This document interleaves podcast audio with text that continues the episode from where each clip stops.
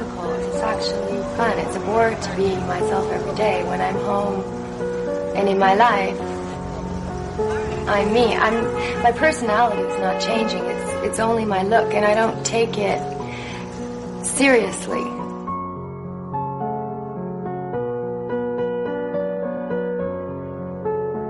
Modellgespräche aus dem Leben von Menschen, die sich gerne fotografieren lassen. Ihre Erfahrungen, ihre Leidenschaft, ihre Motivation. Gastgeber Herb Schatten. Ja, herzlich willkommen zur Folge 22 der Modellgespräche.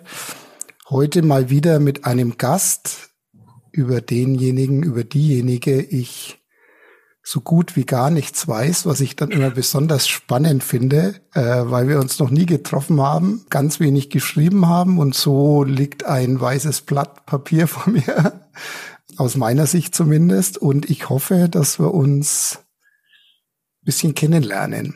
Jetzt in der nächsten Stunde oder eineinhalb oder wie auch immer, wie lang auch immer es dauern mag. Ich begrüße ganz herzlich meinen heutigen Gast, TJ. Hallo. Hey. Hi, ja, erstmal danke, dass ich äh, dabei sein darf, weil das ist tatsächlich mein erster Podcast. Und ähm, ich finde es sehr spannend und ja, ich bin mal gespannt. Ich auch, ja. Das äh, wollte ich dich auch gleich mal fragen, ob du schon mal in einem Podcast warst, aber offensichtlich noch nie. Äh, ich war in Film und im Radio und das war eine Live-Übertragung. Ähm, von, ähm, von, von der Radiosendung, also ähm, Aufnahmen ja, aber tatsächlich noch kein Podcast, nein. Und was war das, wenn ich fragen darf, da im Radio, was war das für eine Sendung oder, oder auch in Filmen? Klingt spannend. Ich äh, habe damals ähm, Tontechnik studiert und ähm, ah. habe äh, dann mit einem Kommiliton von mir, äh, der unglaublich begabter Musiker ist und Tontechniker ähm, an der Radiosendung teilnehmen dürfen und das war total cool. Und die Filme waren so ähm, Projekte, Studienprojekte. Es gab mal so einen kleineren Film, der, ähm, ja, es war so ein Zweistünder, so ein Drama, da hatte ich äh, eine kleine Zwischenrolle. Das war ganz lustig. Oder Musikvideos habe ich schon gemacht und ja, ich hoffe natürlich tatsächlich, äh, ich habe immer gehofft, dass es noch mehr Videoprojekte gibt, an denen ich mal teilnehmen kann, weil das hat mich immer sehr, sehr stark in, irgendwie interessiert und ähm, ich in meiner Freizeit auch persönlich Schauspieler, ähm, wollte ich immer mal was machen, aber irgendwie ist es da nie so richtig zugekommen, was eigentlich echt schade ist. Aber naja, aber ähm, das Tontechnikstudium habe ich abgebrochen, will ich noch dazu sagen. Das habe ich nicht zu Ende gemacht, aber es war trotzdem sehr spannend. Also. Und wenn du sagst, du in deiner Freizeit schauspielerst du, wie kann man sich das vorstellen? In, in so einer Laienspielgruppe oder wie, in welchem Rahmen bewegt sich das? Ah, das ist jetzt, äh, also, das ist, wie kann man das sagen? Ja, das kann man sich eigentlich so vorstellen. Es gibt ja so Lab. Ich weiß nicht, ob du das kennst. Nein. Die Leute wie besessen mit so Äxten durch den Wald rennen und äh, dann halt ein Wochenende Mittelalter spielen oder ah, Endzeit okay. oder sonst irgendwas. Und genau das mache ich nicht. sondern ich mache tatsächlich eher die Sozialdrama-Variante.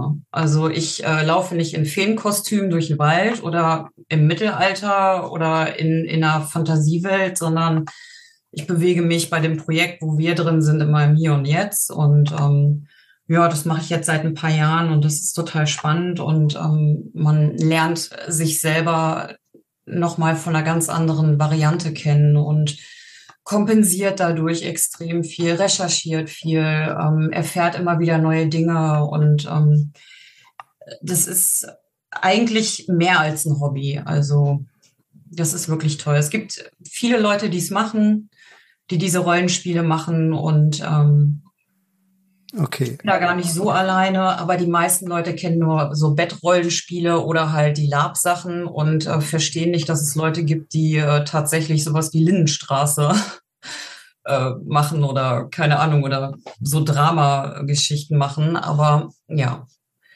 Also das ist, also okay, es ist Rollenspiel dann eher. Das heißt, es, es gibt jetzt kein Publikum, sondern das ist einfach eine Gruppe von Menschen, die sich jeder in eine, in eine Rolle reinbegeben. Genau, genau.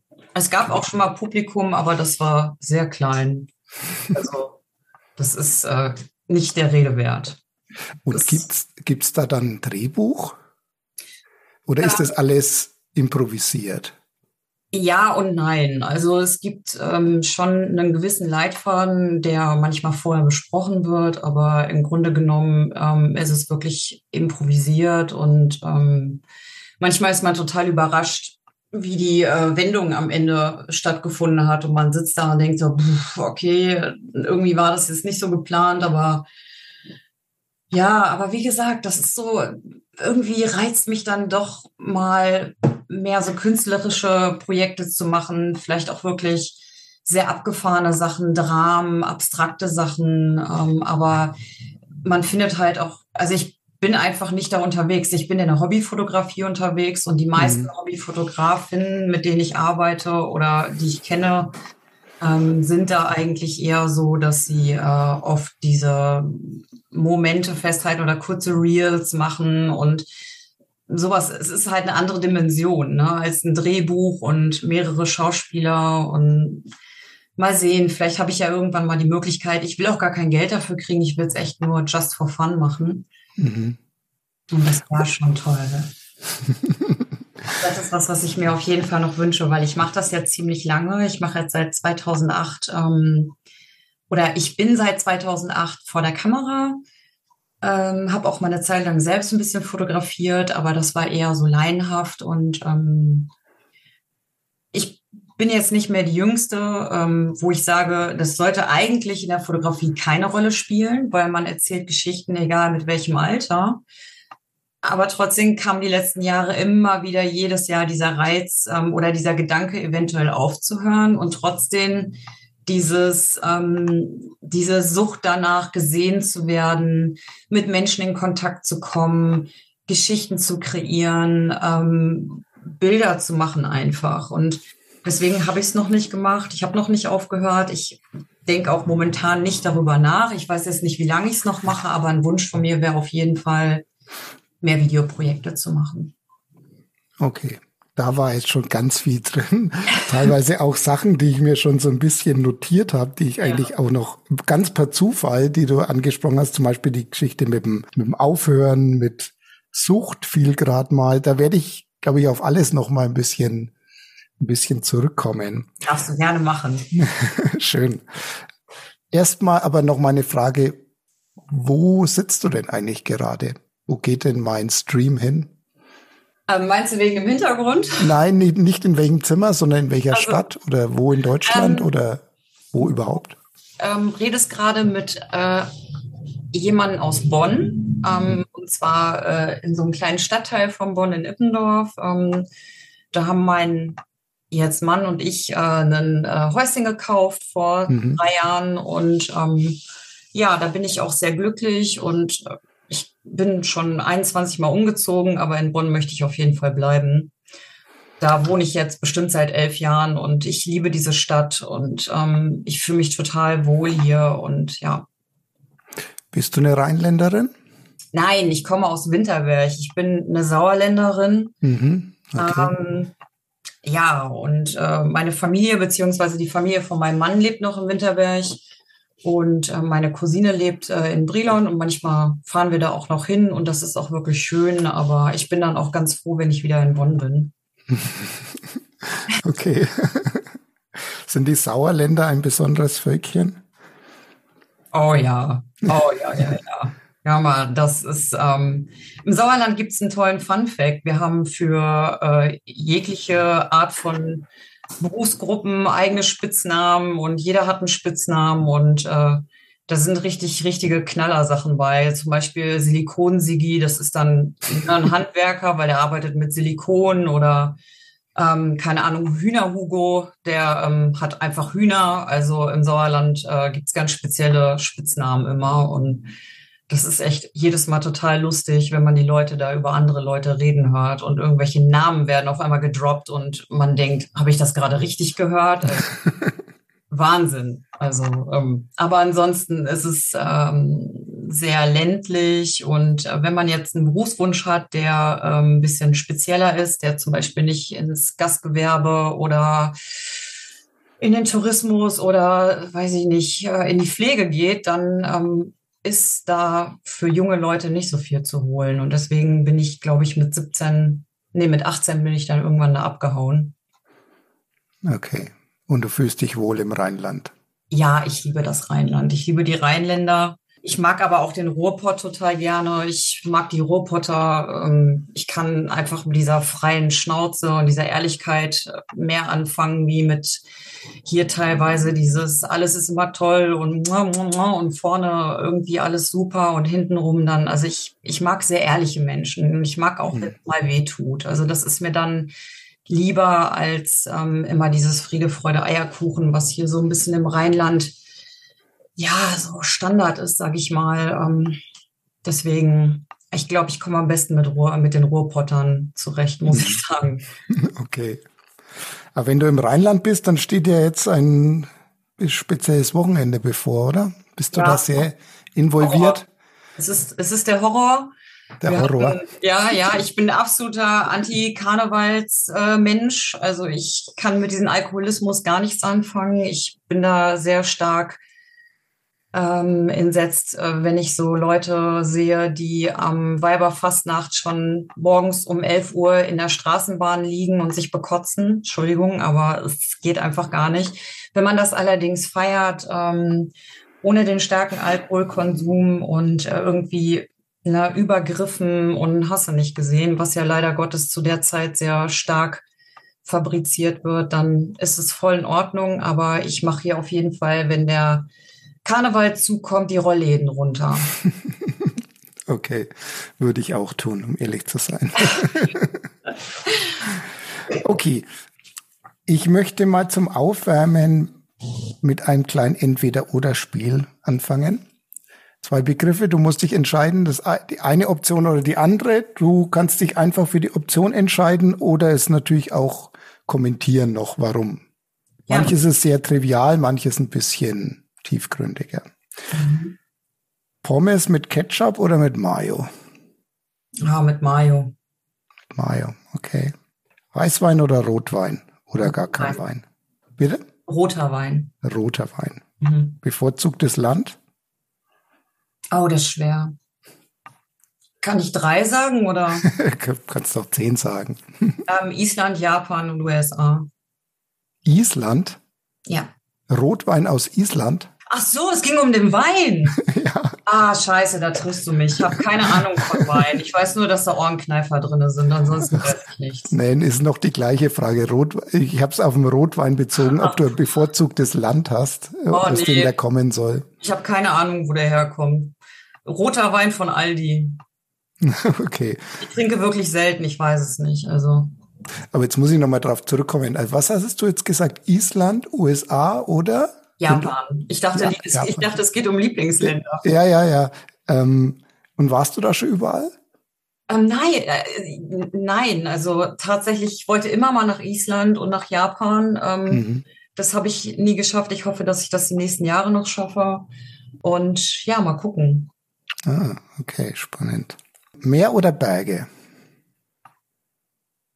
Hm, hm, was?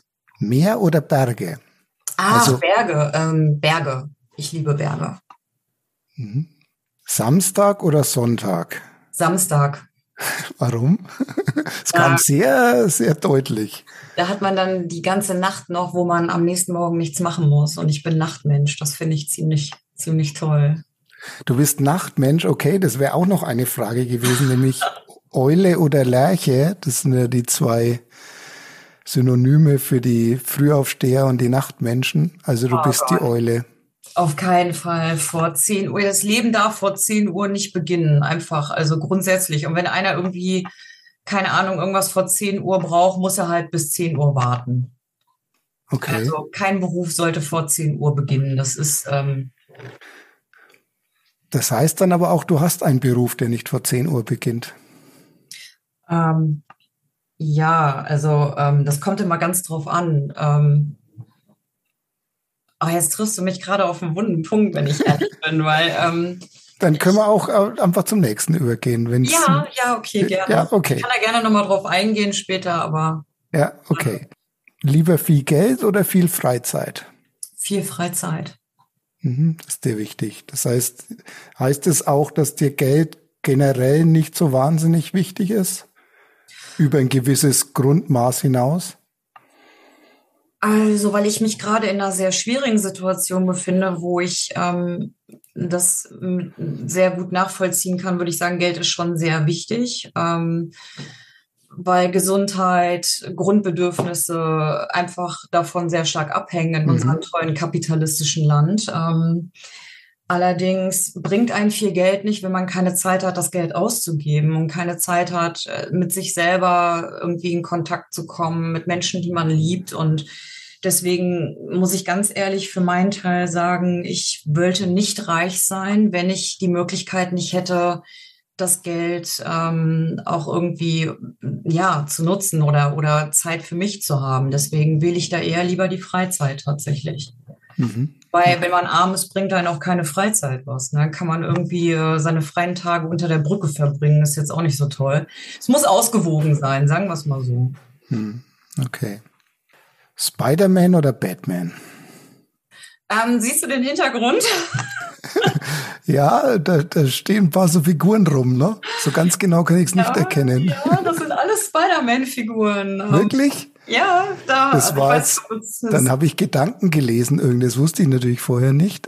Ja. Okay. Das heißt, alles, also Spider-Man ist deine Wahl, eindeutig. Genau, ich bin ein riesen Spidey-Pool-Fan. Äh, hier steht alles voller Deadpool und Spider-Man und ähm, ja, und wir sammeln ähm, diese riesengroßen Statuen und Figuren, vorzüglich Hot Toys und Sideshow. Und ich befinde mich gerade im Büro und da sieht es halt ein bisschen so aus. Also überall stehen Figuren.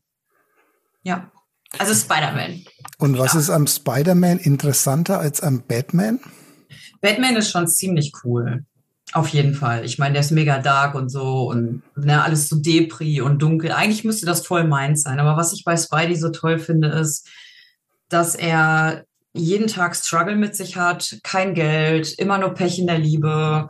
Mal ist er obdachlos, mal, weiß ich nicht, stirbt der, dann ist dies. Und er versucht es immer wieder irgendwie richtig zu machen, mhm. egal was ihm widerfährt. Und er ist auch tatsächlich einer der einzigen Superhelden bei Marvel, die nicht töten, ähm, was ich ganz toll finde, weil ähm, auch wenn ich persönlich eine Faszination für True Crime habe und so, finde ich es aber ganz, ganz toll, dass, äh, dass mal einer von den Comic-Charakteren äh, nicht tötet, um irgendwie rechtschaffen zu sein. Mhm. Und ähm, in, also im Zusammenspiel mit Deadpool ist er halt wirklich großartig. Und ähm, ja, das ist so. Ich habe irgendwann einen Spideypool-Comic gelesen mit Deadpool und Spider-Man und habe mich total verliebt. So sehr wie, ähm, ja, dass, dass wir halt irgendwann angefangen haben, Figuren zu sammeln. Okay. Das ja. heißt, bist du dann eher fokussiert auf die Comics oder ja. auf die Filme, auf die Comics? Inzwischen, ähm, am Anfang fand ich die Filme ganz toll. Inzwischen habe ich eine Marvel-Fatigue. Ich glaube, das geht sehr vielen so. Ähm, ich bevorzuge eigentlich tatsächlich eher Sozialdramen und ähm, so Indie-Filme. Und bei Marvel habe ich immer eine absolute Ausnahme gemacht, aber ich kann es einfach gerade nicht mehr sehen. Also ich bleibe da lieber bei den Comics. Okay. Dann sind wir schon bei den Filmen. Da gibt es nämlich auch noch ein Entweder-Oder. Äh, Schnulze oder Thriller? Oh, Thriller, auf keinen Fall Schnulze, da wird mir schlecht. Kann ich gar nicht ertragen. Also, oh. Okay, hast du einen Lieblingsthriller? Ja, ich liebe Prisoners mit ähm, Hugh Jackman, Paul Dano und Jake Gyllenhaal. Mhm. Ähm, Sieben ist natürlich grandios, ähm, also Seven. Mhm. Ähm, ah, es gibt, es gibt wirklich ganz tolle. Aber ich glaube, dass, wenn ich jetzt nichts vergessen habe, nee, dann sind das, glaube ich, meine beiden Lieblingsfilme. Mhm. Ja, Seven ist schon ist ein toller Film. Ja. Telefonieren oder schreiben? Schreiben. Okay. Partner oder Partnerin mit Humor oder mit Intellekt? Natürlich Humor. am liebsten mit beiden. Humor mit beiden, ist aber Humor ist, äh, sehr wichtig. Also sollte dann auch dein Humor sein. Ja, schon. wobei, wobei es auch witzig ist, wenn es halt eben nicht so ist. Ne? Also mein Mann droppt manchmal immer so total die Flachwitze und von mir kommt dann nur so ein, ähm, weiß ich nicht, so ein ganz ausdruckloser Blick in seine Richtung und das ist eigentlich auch immer ganz, ganz, ähm, also wir ergänzen uns da schon ganz gut. okay. Waren, bevor ihr euch kennengelernt habt, ich kenne die Geschichte jetzt natürlich nicht, eure Freundeskreise dann sehr verschieden? Also von den Typen her? Ähm, also das ist jetzt ein bisschen, ähm, also wir haben uns nie kennengelernt. Ähm, hm. Also mein, mein Mann war früher meine Frau und wir waren zusammen im Kindergarten. Und ah, okay. ähm, wir kannten uns schon, wo wir drei, vier Jahre alt waren und ähm, sind dann zusammen aufgewachsen als beste Freundin und mhm. ähm, irgendwann haben wir uns sehr, ja, ja, wir haben uns angefangen sehr zu mögen. Und mhm. ähm, oh, ich habe so dumm gelacht, aber egal. Und ähm, auf jeden Fall, ähm, ja, so Pubertät 13 waren wir, glaube ich. Und mhm. ja, dann sind wir zusammengekommen. Und ähm, jetzt sind wir verheiratet seit 2015, weil es war ja nicht erlaubt. Ähm, es ist mhm. ja erst seit 2018 erlaubt. Da haben wir auch nochmal geheiratet. Vorher war es eine eingetragene Lebenspartnerschaft. Mhm. Und meine Frau ähm, ist ähm, trans und ähm, ist jetzt mein Mann. Ah ja, okay. Ja, okay, wenn das schon, wenn ihr euch schon im, im Kindergarten kennengelernt habt, gab es natürlich diese unterschiedlichen Freundeskreise, wie wenn man sich ja, mit Mitte genau. 20 kennenlernt oder so. Natürlich ja. nicht. Nee, das hatten wir nie. Ähm, wir haben eigentlich immer einen gemeinsamen Freundeskreis. Ich habe durch die Fotografie viele tolle äh, Fotografinnen, ähm, die ich sehr schätze und mit denen ich auch gerne mal ähm, persönlich Zeit verbringe oder auch die Shooting-Tage genieße neben den Bildern. Und ähm, da hat man dann vielleicht noch mal so ein paar Leute, mit denen man dann eher Kontakt hat ähm, oder ich eher Kontakt habe als er, aber im Grunde genommen haben wir den gleichen Freundeskreis, ja. Mhm. Das heißt, dein Mann hat jetzt mit dieser Fotoszene dann eigentlich gar nichts zu tun? Ähm, viele kennen ihn. Ähm, er ist auch tatsächlich mal auf Bildern gewesen, noch als Frau. Mhm. Und ähm, war auch schon vor der Kamera bei zwei, drei Projekten und ähm, mhm. ist auch total cool damit. Also es ist nicht so, dass er sagt, oh mein Gott, die müssen alle gelöscht werden, weil, ähm, ne, also um Gottes Willen, mhm. ja, ist diese Phase ja auch so ein bisschen damit durchgegangen und ähm, er fährt mich oft, was ich mhm. voll lieb finde und unterstützt mich auch total. Und ich bin ja äh, in der Erotikfotografie ähm, seit ein paar Jahren oder eigentlich schon fast von Anfang an äh, drin und er hatte nie ein Problem damit. Ganz im Gegenteil, er hat ähm, ist frei nach dem Motto, was meinen Partner glücklich macht und ähm, macht ihn auch glücklich. Und ich bin ihm unglaublich dankbar für diese ähm, Liebe und dieses Vertrauen und den Support, den er mir gibt seit Jahren. Und das mache ich jetzt auch, indem ich ihn auf seinen ähm, Weg gerade unterstütze. Und ähm, mhm es ist vielleicht für viele nicht so einfach. Für mich ist es irgendwie, ähm, ja, ich will ihm einfach alles zurückgeben, was er mir gibt. Und ja, da sind wir halt gerade. Also es ist, ich kann sehr glücklich sein, dass ich ihn habe, auf jeden Fall. Ich weiß nicht, ob er irgendwann, wenn er ähm, mit der Hormontherapie und äh, Operation und so, ob er dann nochmal Lust hat, vor die Kamera zu kommen. Das kann natürlich sein, das weiß ich nicht. Würde mich, würde ich mich natürlich total freuen, weil ich finde, er hat, äh, hat schon, schon, ja, der hat so, so, so einen Spark vor der Kamera. Mhm. So, das ist echt immer total schön, das zu sehen. Aber er ist nicht so, dass er, der will damit eigentlich nicht so viel zu tun haben. Ihn zieht's nicht vor die Kamera direkt. Nee, nicht unbedingt. Mhm. Okay, kann ich verstehen. Letzte Entweder-Oder-Frage. Prinzessin oder Hexe? Hexe. Hexe, Hexe, Hexe, auf jeden Fall. Warst du nie die Prinzessin als Sechsjährige auf, auf dem Karneval? Tatsächlich war ich das, ähm, weil wir, glaube ich, alle so ein bisschen äh, in so Rollenmuster reingezwängt wurden, was ja normal ist. Ne? Der Junge ist der Cowboy, das Mädchen muss die Prinzessin sein. Ähm, auch ich bin dem, weiß ich nicht, dieser Rollenverteilung irgendwie zum Opfer gefallen. Ähm, habe dann irgendwann äh, meine Barbies ausgetauscht gegen Dinos, wo ich ganz froh war äh, eigentlich drum. Ähm, aber ich habe kein Bedürfnis danach, Prinzessin zu sein. Ähm, ich will die wahre Macht der Frau und das ist auf jeden Fall die Hexe. Mhm. Weil ich glaube, keine Frau in der Geschichte ist so emanzipiert wie eine Hexe. Mhm. Ja, also das mit den Hexen. Ja, deswegen sind sie. Das ist ja sowieso so eine eigene Geschichte, ne? Ähm, ja. Und ja, okay. Jetzt müssen wir langsam mal, du hast es ja immer auch schon wieder oder ähm, angedeutet oder angesprochen, aufs Fotografieren so ein bisschen und aufs Modeln kommen. Und oh ja. Das, oh ja. Das erste, was ich thematisieren möchte, ist, ähm, wenn man auf deinen Instagram-Account geht, der heißt Miss Souls. Den mhm. werde ich natürlich auch verlinken. Da steht drüber, My name is TJ. I'm queer, a redhead, nerd and love the camera. Ja, ich habe gedacht, das, das trifft ganz gut. Ich das weiß, ist ja auch immer so eine Message, was da steht, so ein bisschen. Ne? Also man wählt es ja meist mit Bedacht und, und soll ja auch was aussagen, oder? Ja, ich glaube, ich wollte, ich wollte viel damit aussagen. Erstmal, klar, ähm, ich habe rote Haare, na, ist vielleicht bei was Visuellen wie Fotografie schon ganz wichtig, wobei man es auch auf den Bildern sieht. Das Queer allerdings war, ähm, das hat mehrere Bedeutungen. Erstmal ähm, bin ich seit Jahren, ja, also ich bin ein sehr offener und freundlicher und liebevoller Mensch, aber ich bin auch sehr wütend.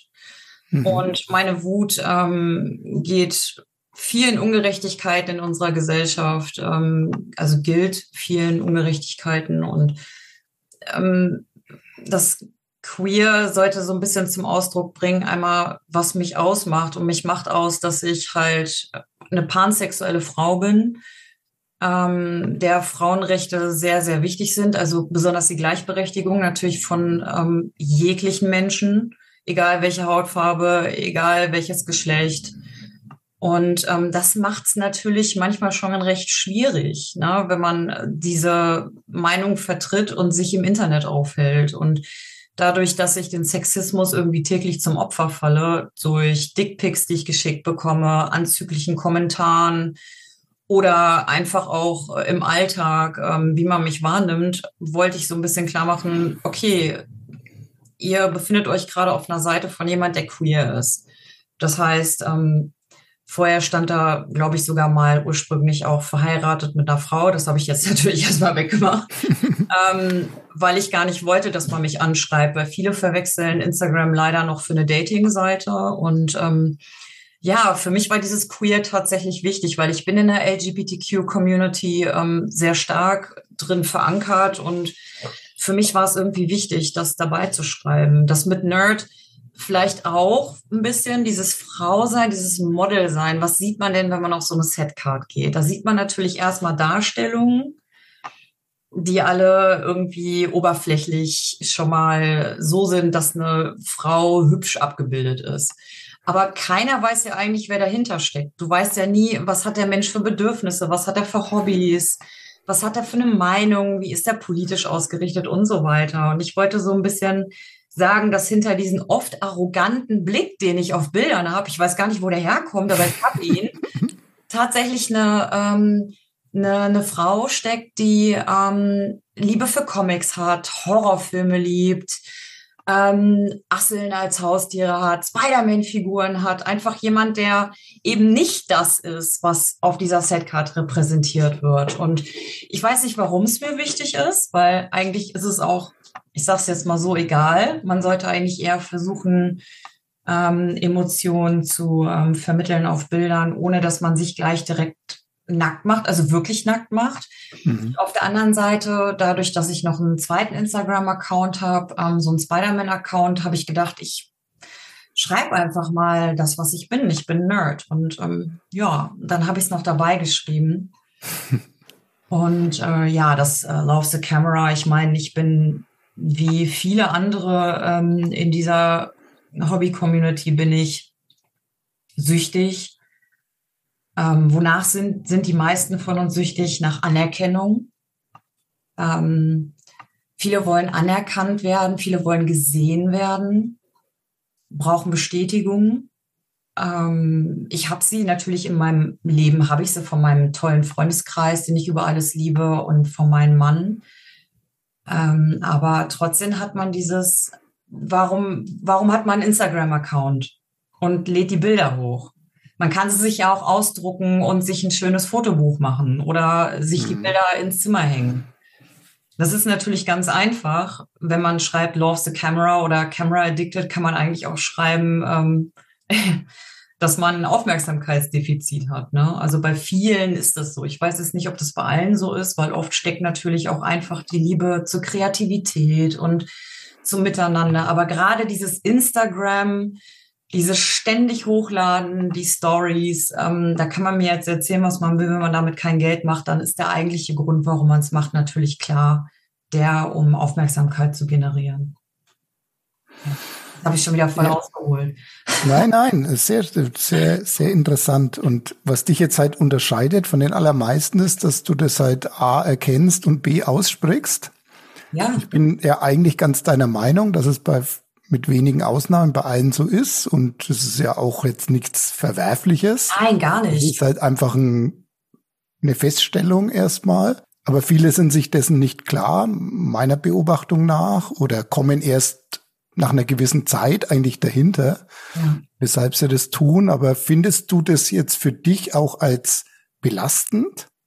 Diese Sucht in Anführungszeichen? Ja, ähm, ja und nein. Auf der einen Seite genieße ich es, ähm, Shootings zu haben, mit Menschen einfach Zeit zu verbringen und auch Bilder hochzuladen. Auf der anderen Seite ist es, es ist ein riesen, es ist manchmal, eine, es ist nicht nur ein Kindergarten, sondern es ist auch so ein, so ein Druck, den man sich irgendwie selbst auferlegt. Also es ist, es ist schwer zu erklären. Es stellen sich da viele Fragen. Die eigentliche wichtige Frage ist, mag man sich, wenn man mit einem alleine im Raum ist und nicht, mag man sich, wenn man Bilder auf Instagram hochlädt und äh, Kommentare dafür kriegt. Und oft erwischt man sich dabei, dass das eine viel zu große Rolle spielt.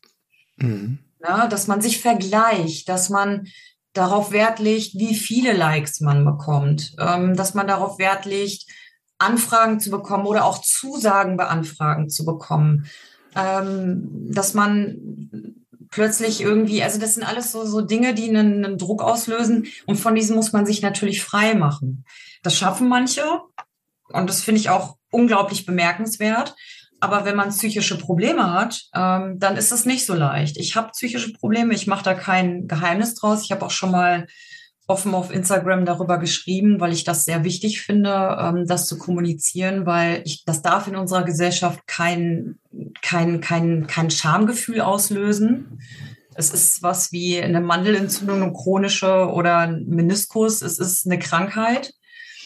Aber damit macht es natürlich sehr, sehr, sehr schwer, sich davon zu lösen und zu sagen, muss ich jetzt wieder hochladen? Ähm, wie sehen mich die Leute, mögen mich die Leute? Das sind alles so, so Dinge, da fragt sich halt, sollte das Hobby nicht eigentlich andere Gefühle auslösen? Ne? Und mhm. wie findet man diese Gefühle wieder? Und ich finde die tatsächlich wieder, wenn ich unglaublich schöne Shootings habe, wie ähm, gestern.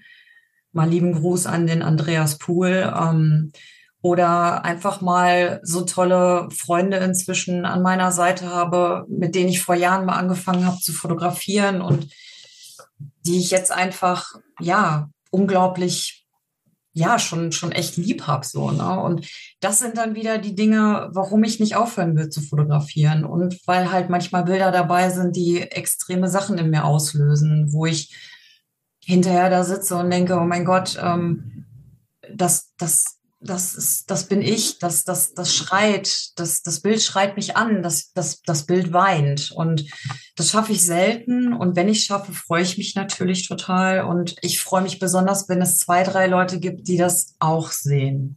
Weil die wenigsten in unserer Sinnflut an Bildern, die wir täglich haben, nehmen sich noch fünf Sekunden Zeit für ein Bild und überlegen sich, was ist die Geschichte dahinter. Hm. Mich eingeschlossen. Ich, ähm, bin manchmal so überfordert von all diesen Bildern, die täglich auf mich einströmen. Es ist Wahnsinn. Und das ist auch wieder ein bisschen Schuld am Social Media, klar, ne? weil wir haben alle kein ähm, offenes, äh, ersichtliches Portfolio. Wir müssen erstmal runterscrollen. Die Bilder sind extrem klein, Details gehen unter. Dann posten manche Leute jeden Tag ein Bild. Man kommt gar nicht mehr hinterher. Der Newsfeed ist voll, der explodiert. Also die Bilder schießen dir um die Ohren. Und da muss man sich manchmal auch einfach mal, ja, das ist, also ich, ich sehe da viele Probleme drin, wie du, wie du gerade merkst. Also na, es ist natürlich nicht alles ein Problem. Wie, also es gibt auch unglaublich schöne Seiten, auch am Social Media. Weil, guck mal, wir zwei haben uns jetzt auch durch Instagram gefunden. Ich habe deinen Podcast ähm, darüber kennengelernt. Ich habe ganz tolle Fotografen über Social Media kennengelernt. Also es hat nicht nur ähm, negative hm. Seiten, aber leider viele. Und hast du mal drüber nachgedacht, diese negativen Seiten dann einfach mal ziemlich radikal abzuschneiden irgendwie und zu sagen, ich, ja, es geht nicht so ganz, ne? Also man kann nicht, nicht diesen Kontakt immer haben und Leute kennenlernen, aber nie mehr ein Bild posten oder so. Ja. Aber hast du dich grundsätzlich mal überlegt, ich mache mit dem Fotografieren weiter, aber ich lasse das alles mit Social Media? Ich habe vielleicht einen gewissen Stamm an Fotografinnen und Fotografen, mit denen arbeite ich weiter, aber der, den Rest, den lasse ich einfach mal fallen. Uh, ja, ähm, das ist jetzt dann, dann da kommen, da, da fange ich schon wieder ein neues Thema jetzt an, wenn ich dir beantworte. ich höre ja von Hölzchen auf Stöckchen. Ne? ähm, ja, ich habe ja OnlyFans und ich habe mich vor Jahren dazu entschieden, weil ich äh, Nude nicht mehr auf Social Media hochlade, dachte ich mir, Kacke, ich habe meinen Job verloren, ähm, ich habe existenzielle Probleme. Was mache ich jetzt? Und irgendwie hatte ich immer eine Handvoll Leute, die mir gefolgt sind und mich supportet haben. Und ich habe mir gedacht, ich nehme mir jetzt Patreon oder OnlyFans, eigentlich egal. OnlyFans hatte ich damals noch eine sehr schlechte Meinung drüber. Das hat sich inzwischen geändert. Ähm, und lade die Bilder da hoch. Und dadurch, dass ich ich sage jetzt, es ist wirklich nur ein bisschen Taschengeld, ne? weil ich bin keine Bella Thorne oder so ein Kram. Und ich mache auch keine äh, Pornart-Sachen. Und äh, die Leute zahlen nun mal halt nicht gerne für künstlerischen Akt. Es ist so.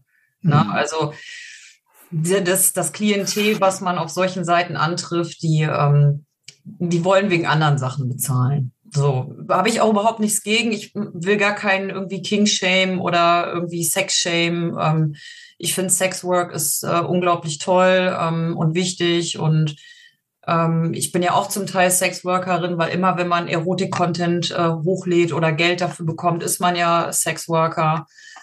Trotzdem ist es aber so, wenn du diese Bilder dann hochlädst oder Social Media hast, dann findest du ja einen Kundenstamm oder einen Klientenstamm oder mhm. einen Abonnentenstamm. Wir können es ja nennen, wie mhm. wir wollen.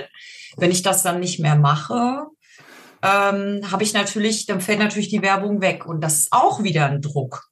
Ne? Also das ist auch mhm. wieder ein Druck, dass man sagt, inwieweit äh, lasse ich jetzt einfach mal alles fallen und ich, ähm, weiß ich nicht, mache meinen Account mal zu und äh, lösche mich mal ein paar Monate auf Facebook und wie es nicht alles heißt da. Aber dann, ähm, ja, also es ist alles nicht so einfach. Ne? Man muss natürlich immer gucken. Ich habe auch jetzt mal öfter wirklich so Tage, wo ich sage, heute habe ich mal keine Lust auf Social Media. Das gelingt mir mal besser, mal schlechter. Aber so jetzt ganz radikal einen Account zu löschen, also das äh, habe ich noch nicht geschafft. Ne? Oder mal einfach auch mal eine Pause zu machen davon. Man muss ja nicht sofort so ähm, radikal alles löschen, aber Nee, das habe ich noch nicht geschafft tatsächlich. Aber ist ein guter Einwurf. Da sollte jeder vielleicht mal drüber nachdenken, wie viel Zeit er da rein investiert, die er vielleicht auch, oh Gott, das hört sich jetzt so Buddha-mäßig an, so Konfuzius, so weißt. Aber so, so, die man vielleicht auch einfach mal, ja, Leute, hört das, hört das jetzt bitte, durch den Wald geht und sich einfach mal die Natur anschaut. Ja, von mir eine Lebensweisheit an euch alle, gern geschehen. Mache ich natürlich auch nicht. Ähm, aber ja, ich nüss mir mal vor. Ne? Also ich nüss mir mal vor, das ist ja schon mal gut. Ja, ja ich, es ist, also auch wenn ich äh, ganz am Anfang in, in dem Prolog zu meinem Podcast, der gesagt habe, es soll möglichst wenig um Social Media gehen, darf es natürlich trotzdem auch mal sein. Und es ist ja auch an sich ein spannendes Thema. Ja, auf jeden Und Fall. vor allem finde ich jetzt spannend den, den Umgang der Menschen damit. Und ich bin auch niemand, der sagt, ich finde jetzt Instagram total blöd. Es mhm. ist eine auch wahnsinnig tolle Plattform, die erstmal kostenlos ist, zumindest was jetzt das Pekuniäre betrifft, muss man erstmal nichts dafür zahlen. Und es hat viele tolle Seiten, hat mir auch viele Möglichkeiten eröffnet. Was ich aber interessant finde, ist meiner Beobachtung nach, dass diejenigen, die es am intensivsten nutzen, fast diejenigen sind, die am meisten drüber ablästern und schimpfen ja. und dieses blöde Instagram und der scheiß ja. Algorithmus und ähm, die, die Reichweite ist nicht da. Ich meine, das mit der Reichweite ist sowieso so ein Thema, was viele nicht zu Ende gedacht haben, glaube ich. Aber das finde ich irgendwie interessantes soziales Phänomen. Ist ja bei mir nicht anders. Ich meine, ich lade irgendwie, ich sage jetzt mal, für, für, für die meisten oder für die allgemeinen Verhältnisse lade ich wenig hoch. Aber ich lade ja auch Stories hoch und teile oft ähm, weiß ich nicht, Dinge, die mich beschäftigen oder so. Und ähm, das, äh, oder, oder guck mir, ich, ich, ich manchmal könnte ich mir zwei Stunden irgendwelche, ähm, weiß ich nicht, Tierreels angucken oder so. Und denke mir dann so, okay, ähm, wolltest du nicht eigentlich das und das machen? Und ähm, trotzdem sage ich dann, oh, diese verfluchte Seite, äh, ne? Und ähm, da muss man sich immer, das ist, das ist halt eine Kunst. Ne? Man muss sich, man muss selbst reflektieren können. Man muss auch einfach mal eingestehen können, wenn man ähm, auf Dinge schimpft, die man auch selber nicht richtig macht. Und ähm, da muss ich mir natürlich an die eigene Nase fassen. Wie weit kann ich mich davon befreien und ähm, vielleicht in Zukunft auch eher von, von dem Hobby wieder profitieren? Ne? Weil ich hatte Zeiten, da war das leider nicht so. Im Moment ist es wieder so. Da bin ich auch total froh drum. Aber ähm, ja, um halt aufzupassen, dass es eben nicht mehr so ist, klar. Hm. Äh, was mir bei dir auffällt, und das ist jetzt als Kompliment gemeint, dass du, wenn du was kritisierst, auch immer sofort dran denkst, wie gehe ich damit um? Mache ich den gleichen Fehler auch? Und diese Art der Selbstkritik findet man ja wahnsinnig selten. Also man hört ja viele Menschen schimpfen aber der Schritt zu sagen, was ist eigentlich mit mir, ja. den, den findet man vergleichsweise selten. Und das ist mir jetzt bei dir aufgefallen in diesen, in den Aussagen, die du jetzt getroffen hast, dass du sofort immer sagst, wie mache ich das? Ja, ich mache das eigentlich auch oder ja, bin eigentlich auch schuldig in der Beziehung. Finde ich gut. Ja, man muss manchmal, ähm, ich neige dann dazu, auch zu selbstkritisch zu sein, aber ich bin eigentlich auch ganz froh, dass ich mir die ähm, Fähigkeit zur Selbstreflexion die letzten Jahre ähm, auf jeden Fall angeeignet habe. Ich meine, ich hatte sie schon immer, aber nochmal immer wieder zu Nutzen mache und ähm, auch einfach mal sagen kann, okay, jetzt habe ich verkackt, ne? jetzt habe ich ganz klar mhm. ähm, Scheiße gebaut und ich finde es schade, dass so viele das nicht können, weil ähm, ich glaube, das würde vieles auch einfacher machen im, im Umgang in, im, im Menschsein, im, im Umgang miteinander. Und äh, es fängt ja schon bei Diskussionen an. Die Leute sind so fest von ihrer Meinung überzeugt und den, den könntest du eine Waffe an den Kopf halten und die behalten die. Also das ist so, äh, diese, diese Dickschädelkultur im Internet, das ist, ähm, mhm. das ist schon heftig. Also, na, und wie gesagt, ich beschäftige mich ja leider Gottes, ich bin so ein sogenannter Doomscroller. Das ähm, der halt auch oft immer solche Themen wie äh, Tierleid, Sexismus, ähm, das Patriarchat an sich irgendwie auch immer so ein bisschen ähm, recherchiert und dann auch sehr negative Dinge konsumiert oder nachliest und und auch schon mal gerne Diskussionen verfolgt von anderen Leuten, um sich irgendwie dann doch ein bisschen drüber aufzuregen. Auch das ist was, was man sich auf keinen Fall aneignen darf. Also Doomscrolling ist ganz schrecklich. Ähm, also ich weiß nicht, ob das machen tatsächlich auch viele Menschen. Ich habe jetzt auch versucht, das nicht mehr so zu machen, was ich dann, wenn ich merke, ich mache das wieder, gucke ich mir ein Tiervideo an. da geht das. Aber da merkt man halt schon, dass ähm, es gibt eigentlich fast gar keine ähm, Diskussionskultur mehr, also keine anständige zumindest. Das ist echt. Fällt mir tatsächlich auch auf. Und ich Ich habe das Doom-Scrolling, wie du das nennst, den Begriff kannte ich vorher nicht, oder überhaupt Diskussionen, aufgeladene Diskussionen im Internet zu verfolgen, ähm, komplett aufgehört. Mhm. Weil ich da gemerkt habe, das, das triggert mich irgendwie. Ich, mir fällt es so schwer, da mal Klappe zu halten, weiß aber gleichzeitig, dass das überhaupt nichts bringt. Und von daher, sobald ich sowas sehe, ich klick sofort weg. Weil, weil man weiß, man kann die Leute nicht überzeugen. Ja. Ähm, und, und das ist völlige Zeitverschwendung. Ich will gar nicht wissen, wie viele Diskussionen ich schon mit irgendwelchen Rolfs auf Facebook hatte. Also hör mir auf. Also das ist, wenn ich da jedes Mal irgendwie, weiß ich nicht, eine Sprache gelernt hätte oder so, ich könnte jetzt fließend, glaube ich, acht Sprachen sprechen. Also Isländisch zum Beispiel. Das habe ich tatsächlich mal angefangen. Soll ja wahnsinnig schwer sein, ne? Ja, ich kann da auch Waiting Hussi, das heißt am Flughafen. Den Rest habe ich vergessen. okay. Aber ich lerne seit äh, sechs Monaten wieder Japanisch. Ähm, das ist natürlich schön, weil eine Sprache lernen ist immer was ganz, ganz Tolles und hält einen fit und ähm, das ist einfach nur schön. Und äh, ich habe das damals schon mal gemacht, wo ich, oh, ich weiß nicht, 17 war, da war ich mal ein Jahr an der Volkshochschule und ähm, habe mir gedacht, ich mache es jetzt privat mal wieder. Ähm, kommt man natürlich nicht so weit wie mit einem Lehrer, ganz klar. Oder eine Lehrerin. Da muss ich mal, muss ich mal gucken, ob ich da mal irgendwann vielleicht die Zeit für aufbringe, da mal ein bisschen äh, weiterzugehen. Aber Sprachen, Sprachen sprechen ist wirklich toll. Woher kommt deine Faszination für Japan? Oder deine, deine Sehnsucht oder wie immer man es nennen möchte? Oh, also ich habe irgendwann wie jeder andere mal angefangen, Anime zu gucken. Und meiner war Neon Genesis Evangelion. Den habe ich damals gesehen mit 14 nachts auf Vox.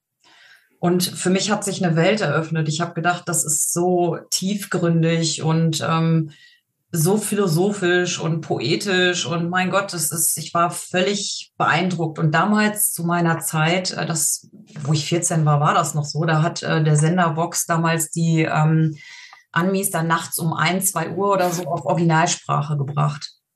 Mhm. Und ähm, da gab es noch kein Internet. Also da gab es schon Internet, aber ähm, wir waren arm und konnten uns das nicht leisten. Und äh, ich hatte das nicht und wusste gar nicht genau, was habe ich da eigentlich geguckt.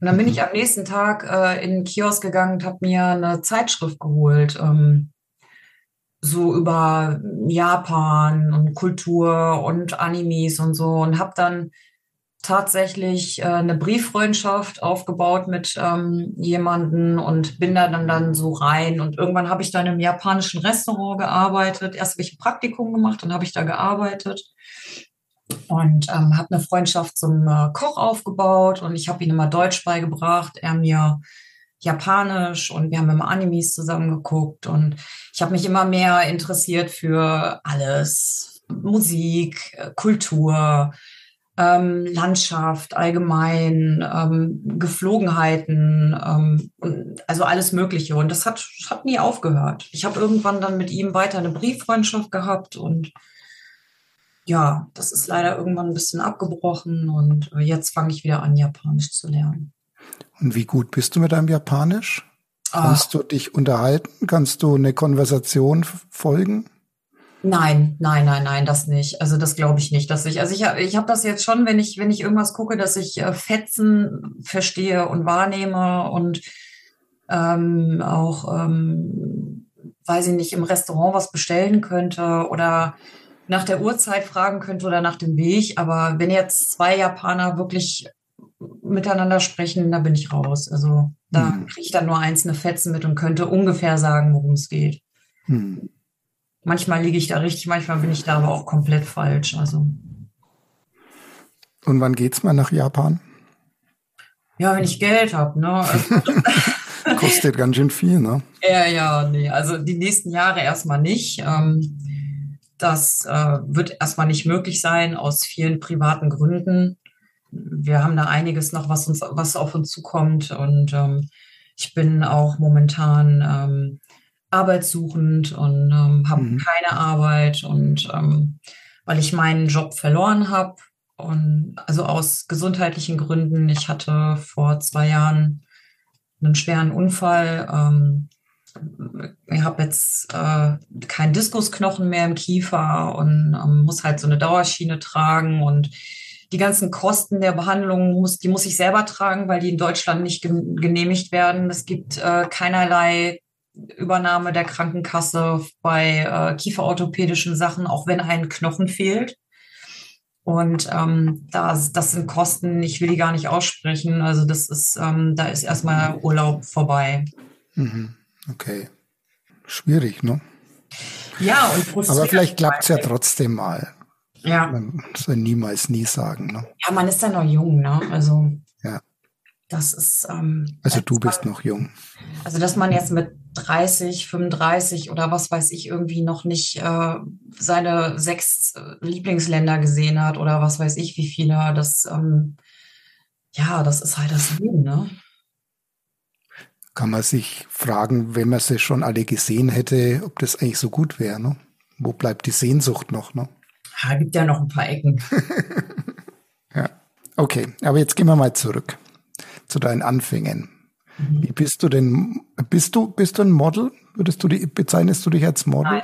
Ich finde es auch, ähm, ich finde, ich finde den Begriff auch, auch schwer in der, in der Hobby-Community, weil Model ist natürlich ein Mensch, der kommerziell eigentlich bei einer Agentur oder auf dem Lauf steht oder was weiß ich, was, was in der, in der Hobby-Community natürlich so ist, ähm, oft man fotografiert Menschen, Geschichten, Gesichter, Emotionen. Ähm, wir kriegen alle oder die meisten von uns kriegen kein Geld dafür oder nicht viel. Und ich, ich, ich hätte mich jetzt noch so genannt, vor ein paar Jahren war ich bei zwei Agenturen, das ist aber auch schon länger her.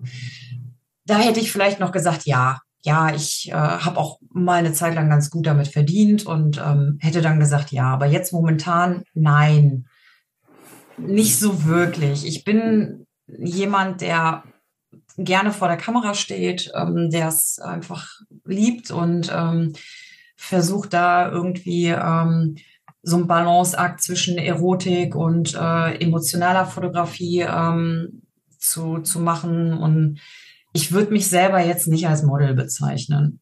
Ich weiß, was ich kann. Ich weiß aber auch meine Schwächen und ich will jetzt auch nicht sagen, jeder, der es macht, liegt falsch. Das muss natürlich jeder für sich selber entscheiden. Ich würde jetzt rein faktisch sagen, ähm, ich arbeite momentan bei keiner Agentur, ich mache keinen Laufsteg oder bin ich in irgendeinem Katalog oder sonst irgendwas. Nein, ich bin kein Model. Okay. Deiner Meinung nach gilt das Gleiche eigentlich, die gleichen Kriterien eigentlich auch für den Begriff Fotograf? Mm, nein. Also in der Hinsicht, ich, ich beziehe das weiß, darauf, meinst, ja, dass viele Foto sich Fotograf bezeichnen aber sie haben eine Kamera und fotografieren.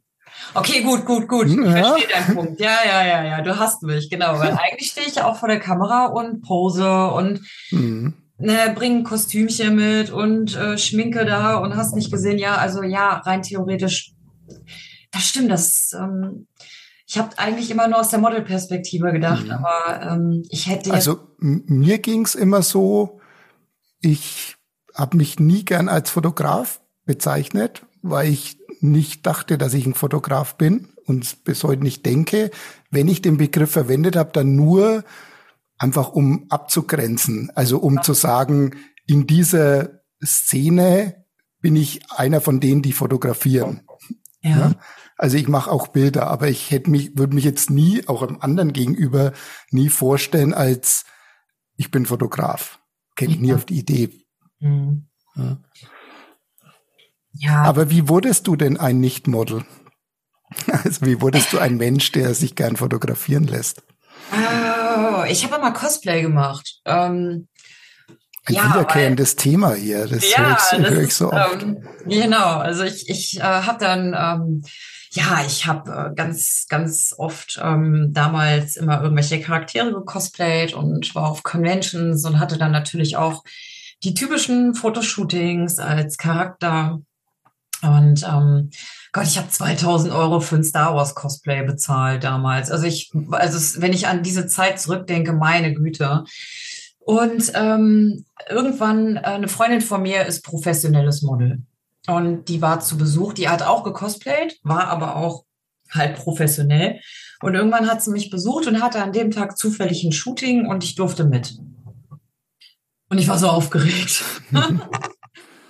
und dann, ähm, ja, dann haben wir Fotos zusammen gemacht. Und ich fand das so toll, irgendwie jetzt mal nicht irgendwie als kostümiert, sondern als ich vor der Kamera und hatte gleichzeitig auch ein paar Wochen früher oder später, das weiß ich nicht mehr, auf der Uni, ähm, wir hatten auch Filmstudenten auf der Uni und ähm, einer hat äh, Fotos gemacht und hat dann auch von mir Fotos gemacht und das kam irgendwie alles recht, recht nah beieinander und dann dachte ich mir, boah, jetzt melde ich mich mal bei der Modelkartei an. Und okay. ähm, da habe ich es ein paar Jahre ausgehalten und bin dann auch recht schnell wieder verschwunden, aber habe halt immer, also ich habe immer wieder vor der Kamera gestanden, genau. Und ja. Wie lange ist das her?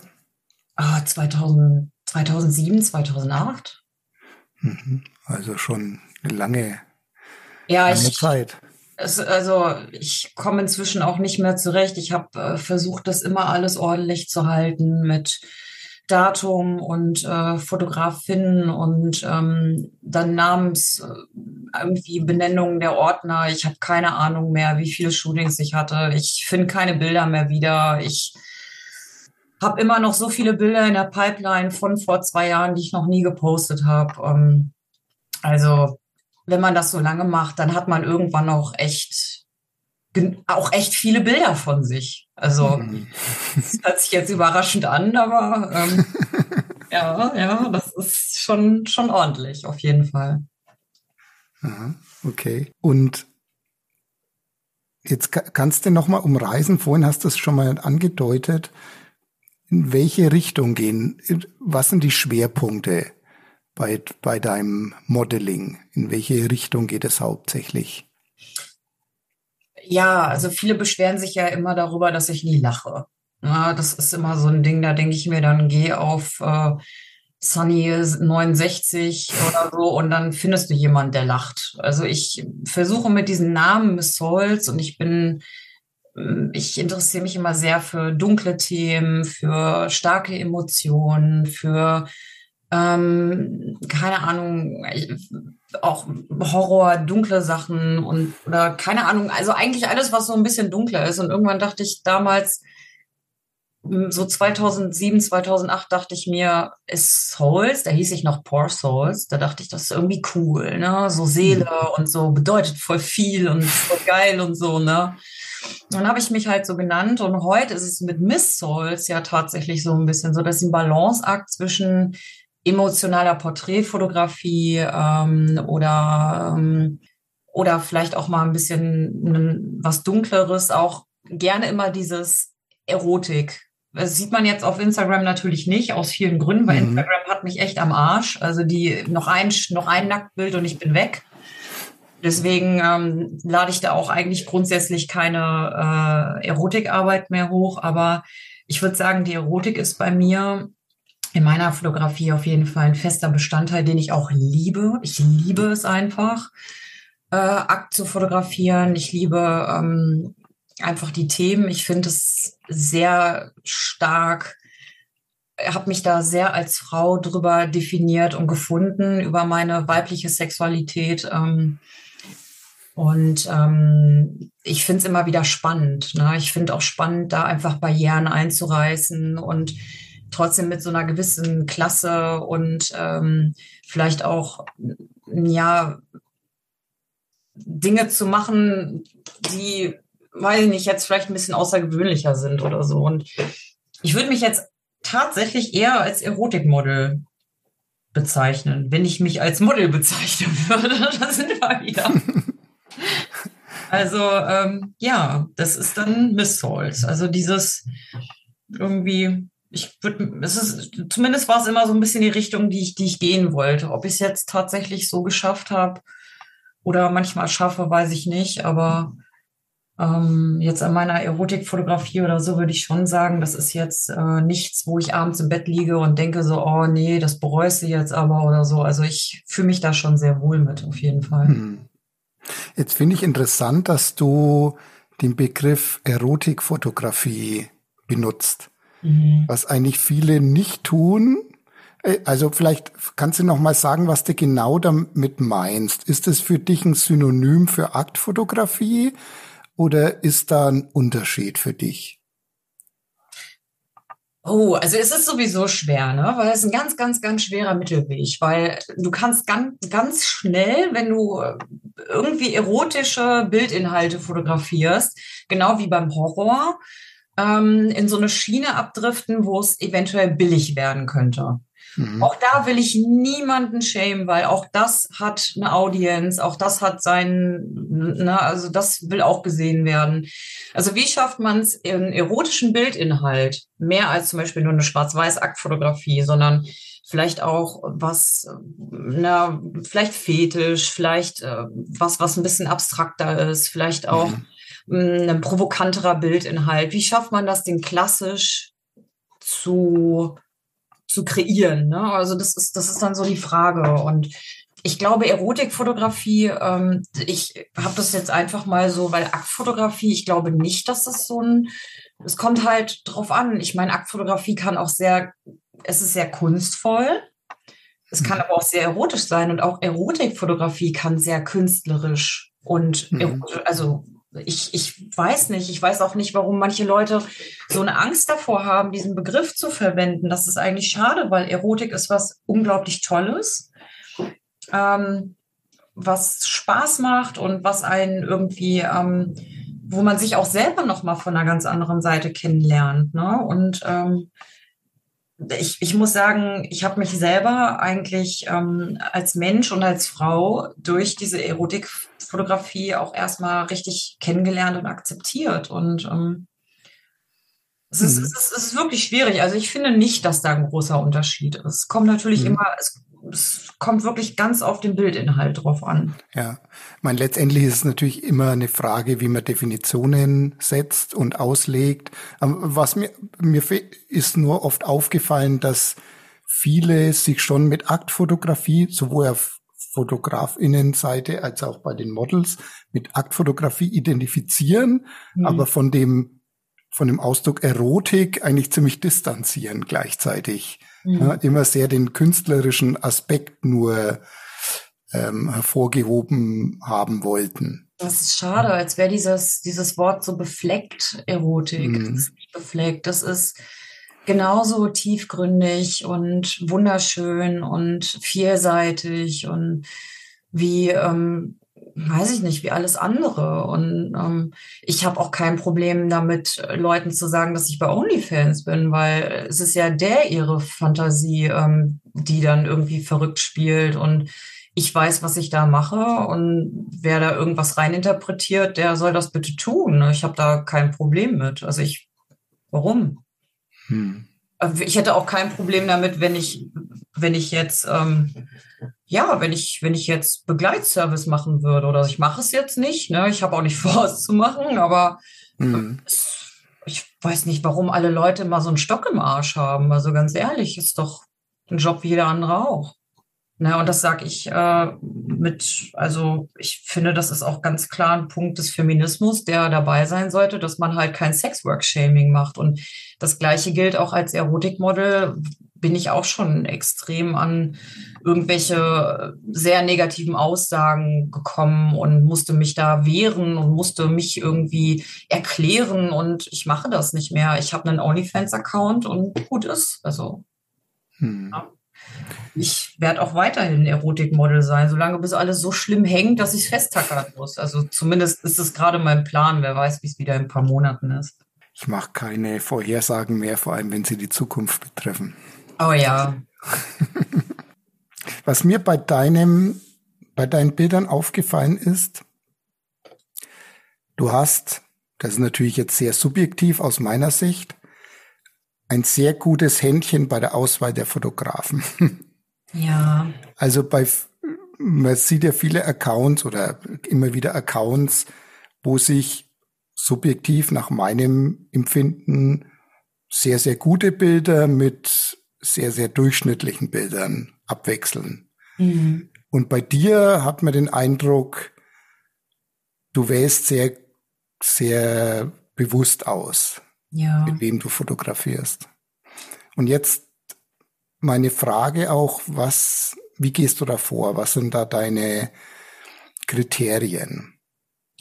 Also meine Fotografinnen, mit denen ich ähm, gerne arbeite und die ich sehr, sehr schätze, erstmal bin ich unglaublich glücklich, dass ich die Möglichkeit habe, mit diesen Menschen zu arbeiten.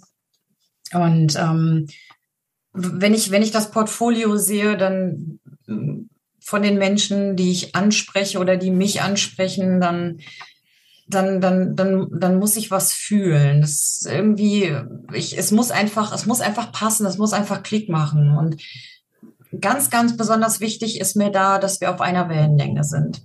Ähm, ich kann nicht mit einem Menschen den Tag verbringen, der mich ähm, nur zum Beispiel als, als, ähm, als Objekt vor der Kamera sehen würde, sondern ich wünsche mir in einer äh, kreativen Zusammenarbeit den, ähm, den gleichen Respekt und äh, den, ja, einfach, ich möchte einfach ebenbürtig sein, ne, in, in jeglicher Hinsicht. Und das fängt bei mir mit der Bildauswahl an oder halt einfach auch in einer gegenseitigen, respektvollen Kommunikation. Und ganz, ganz, ganz, ganz wichtig, und das sage ich auch immer bei jedem, ist natürlich der Spaß. Das heißt, mag man den Menschen, verbringt man einen schönen Tag zusammen, dann sind die Bilder auch erstmal zweitrangig. Und wenn ich jetzt einen Fotograf, also jemanden auswähle ähm, und mir das Portfolio von Fotografinnen angucke, dann mh, hm, dann, dann kommt es natürlich immer ganz drauf an mit, wie erstmal, wie, wie sieht ähm,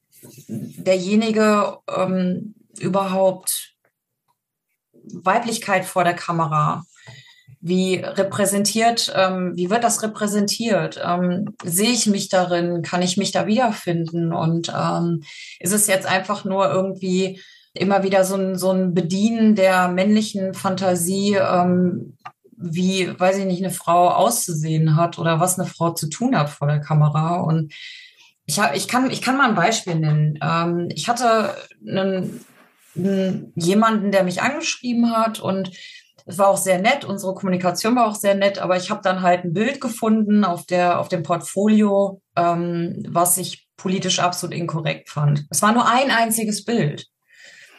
Aber ich habe mir einfach gedacht, Nein, das ist dann ist bei mir einfach schon irgendwie Sense, weil dieser Mensch, der, der muss dieses Bild hochgeladen haben, ohne dass ihm, das ist also entweder Ignoranz oder ähm, weil er, weil er es nicht weiß, ich weiß es nicht, aber es hat Menschen verletzt und oder es wird Menschen verletzen und ähm, das ist dann bei mir No-Go. Also es muss einfach irgendwie auf vielerlei Ebene passen. Das heißt, sprechen einen die Bilder an, ist äh, der diejenige wirklich ähm, sympathisch? Ähm, also es sind natürlich viele Kriterien und die Menschen, die man jetzt bei mir auf der äh, auf dem Portfolio findet, bei mir sind welche, mit denen ich immer wieder arbeite, die ich sehr schätze, wo ich unglaublich dankbar bin, dass, dass sich da so eine Vertrauensbasis aufgebaut hat. Ich bin sehr zögerlich mit ähm, inzwischen mit neuen ähm, Kontakten. Ich weiß ehrlich gesagt gar nicht warum, aber die letzten Jahre habe ich mich doch irgendwie immer so ein bisschen eher darauf verlassen, was ich kenne. Mhm. Und ähm, dieses Jahr habe ich vor, auch mal ein paar neue Kontakte zu knüpfen und neue Menschen kennenzulernen. Und da freue ich mich auch schon sehr drauf, weil die letzten drei Jahre war es eigentlich immer so eher mein kleiner Kreis und den ich auch echt liebe und schätze. Aber es ist vielleicht auch mal wieder ganz spannend, so, ja, mal wieder, keine Ahnung, neue Leute kennenzulernen. Und da bin ich mal gespannt, was dieses Jahr noch auf mich zukommt. Wie klein ist denn der kleine Kreis ungefähr? Oh, da muss ich mal eben überlegen. Also es sind so ähm, sechs, sieben Fotografen, die Fotografinnen, die ich einfach ähm, ohne die ich, äh, ich, also ich hoffe, dass ich noch mehrmals bei, mit diesen Menschen Zeit verbringen kann, einfach. Also das ist äh, immer wieder total schön und aufregend und die Ergebnisse sind auch immer toll, aber viel ähm, toller sind einfach so ähm, die Shootings, die man, die man dann hat. Das ist immer wieder, weiß ich nicht, da kommt man dann so bestärkt und Ne, einfach so, also bei mir ist es nach all den Jahren immer noch so, dass ich nach Hause komme und aufgeregt bin über Bilder und denke so, wow, war das toll. Und es ist, ähm, die Gespräche waren toll. Ich gebe mal ein Beispiel. Ich war äh, vor einiger Zeit bei unseren Stefan Beutler und ähm, wir hatten ganz tolle Gespräche und ich bin also nach Hause gegangen und ich war nicht nur begeistert über das Shooting, was beim Stefan ja ist jetzt kein Geheimnis sowieso immer tolles, sondern besonders über dieses Gespräch. Und das hat mir so viel gegeben. Und das ist halt auch das, dass du manchmal so einen Tag mit einem Menschen verbringst, der dir so viel mit auf den Weg gibt. So mhm. viel Input, Kreativität, Bestärkung und, und Motivation und auch so Gedankenansätze oder Ideen. Und, ähm, und da bin ich jedes Mal total happy drum. Schön. Ja. Ich bin gestern mal durch deine Bilder durchgegangen mhm. und da sind mir ein paar irgendwie besonders ins Auge gestochen. Mhm. Ich habe mal drei rausgesucht. Ne? Mit, über die möchte ich mich gern ein bisschen unterhalten, vielleicht auch ein bisschen rauskriegen, ob es da eine Geschichte dahinter gibt, gibt oder in welchem Kontext die irgendwie entstanden sind, sofern du das verraten möchtest. Ich beschreibe dir die Bilder mal, ja. Mhm. Also das eine ist äh, von der Hanna Emmerich fotografiert. Mhm. Ein Bild, wo du auf äh, einer Kommode kniest bzw. sitzt, zusammengekrümmt, von hinten fotografiert. Man sieht sehr, deine Rippen auf deinem gebogenen Rücken. Davor ist noch so eine Lampe und deine Haare hängen so nach unten. Ja. Und das ähm, hat mich sehr, ich glaube, das ist eins der ganz wenigen Bilder, die ich in den letzten sich sechs Wochen überhaupt auf Instagram kommentiert habe. Wenn mir ist mal irgendwie ins Auge gestochen und das ist auch so sehr klassische Aktfotografie irgendwie, ja, klassische künstlerische Aktfotografie. Und da wollte ich mal so ein bisschen hören, was da, ja, was es mit diesem Shooting auf sich hatte und wie dieses Bild entstanden ist. Ja, das war toll. Das war ein Wochenende in Holland und wir sind mit zwei Fotografinnen, also mein Mann und ich sind mit zwei Fotografinnen in ein kleines Ferienhaus gefahren und ähm, es war total urig, ähm, mega schön und haben am Strand und am Meer und in diesem Häuschen Bilder gemacht. Und die Hanna ist eine sehr tolle Fotografin mit ähm, einem ein, einen unglaublichen Blick für Ästhetik. Und ich ähm, kann mich erinnern, dass, dass ich auf diese Kommode geklettert bin und ähm, ich habe mehrere ähm, Posings gemacht den Tag an verschiedenen Stellen und wirklich alle Bilder sind echt grandios geworden in, in diesem Ferienhaus und es war einfach nur schön, ne? zusammen kochen, ähm, viele tolle Gespräche. Ähm, es war wirklich sehr, sehr schön. Mhm. Ja, schön. Das zweite Bild ist ein ziemlicher Kontrast dazu. ähm, erstmal ist es sehr bunt und du, du bist nicht allein drauf, sondern noch ein zweites Model. Ihr steht vor einer rotbraunen Bretterwand und äh, beide mit beide mit einer Haarfarbe, die ziemlich deckungsgleich mit dem mit der Bretterwand ist. Beide ja. mit einem ziemlich grellgelben Oberteil und das andere Model zwickt der gerade so in den Nippel rein.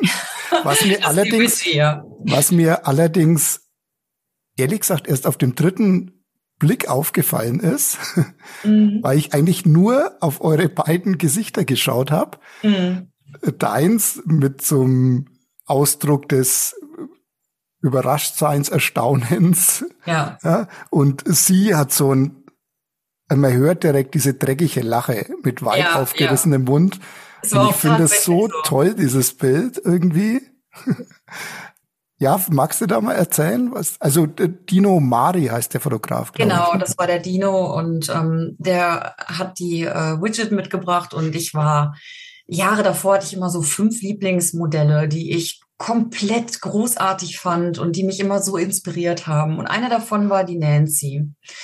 Und ähm, irgendwann sagte der Dino so, weißt du was, ich, ich komme jetzt zu dir und dann bringe ich die mit. Und ich so, ah, ich bin voll ausgeflippt. Und ähm, es war so witzig, es war so witzig und ähm, wir haben einfach ähm, gedacht, dieses Gelb, dieser Match vor dieser Wand mit diesen Haaren, das wird fetzen und haben uns da vorgestellt und haben Posings gemacht und ähm, die Nancy ähm, ist so verrückt und kam dann irgendwie auf die Idee und hat genau das gemacht und ähm, es ist einfach eingefangen worden. Also es, das hm. Lachen von ihr war nicht mal gestellt, sondern ja, ja, das sieht man auch, dass das richtig ist, war. Ja. Genau, der Blick von mir ist völlig überzogen für das Bild, aber der Moment war ähm, tatsächlich so, äh, weiß ich nicht, ungeplant und daraus ist dieses Bild entstanden, dass sie echt dachte so, komm, jetzt schnapp ich mir mal.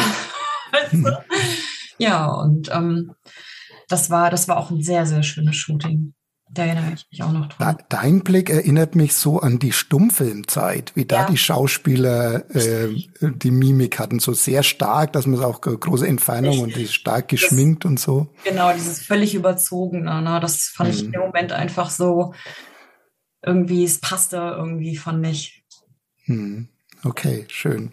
Und das dritte Bild ist wieder ganz anders.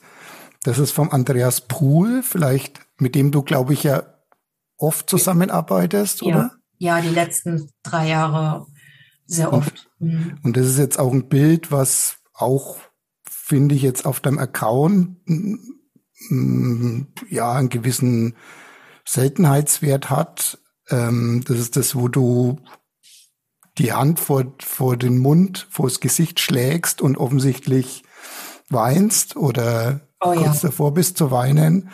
Ähm, also ein sehr, sehr emotionales Bild, was auch e-, sehr echt aus, aussieht. Ja, war es auch. Ähm, also ich bin ein riesen Radiohead-Fan und ähm, Dreamers, They Never Learn war, ähm, ist eine Zeile aus Daydreaming vom, ähm, von einem Radiohead-Album und das Lied ist ähm, seiner toten Frau gewidmet, ähm, die auch an Krebs verstorben ist. Und ich habe meinen Vater 2018 an Pankreaskrebs verloren und habe ihn begleitet.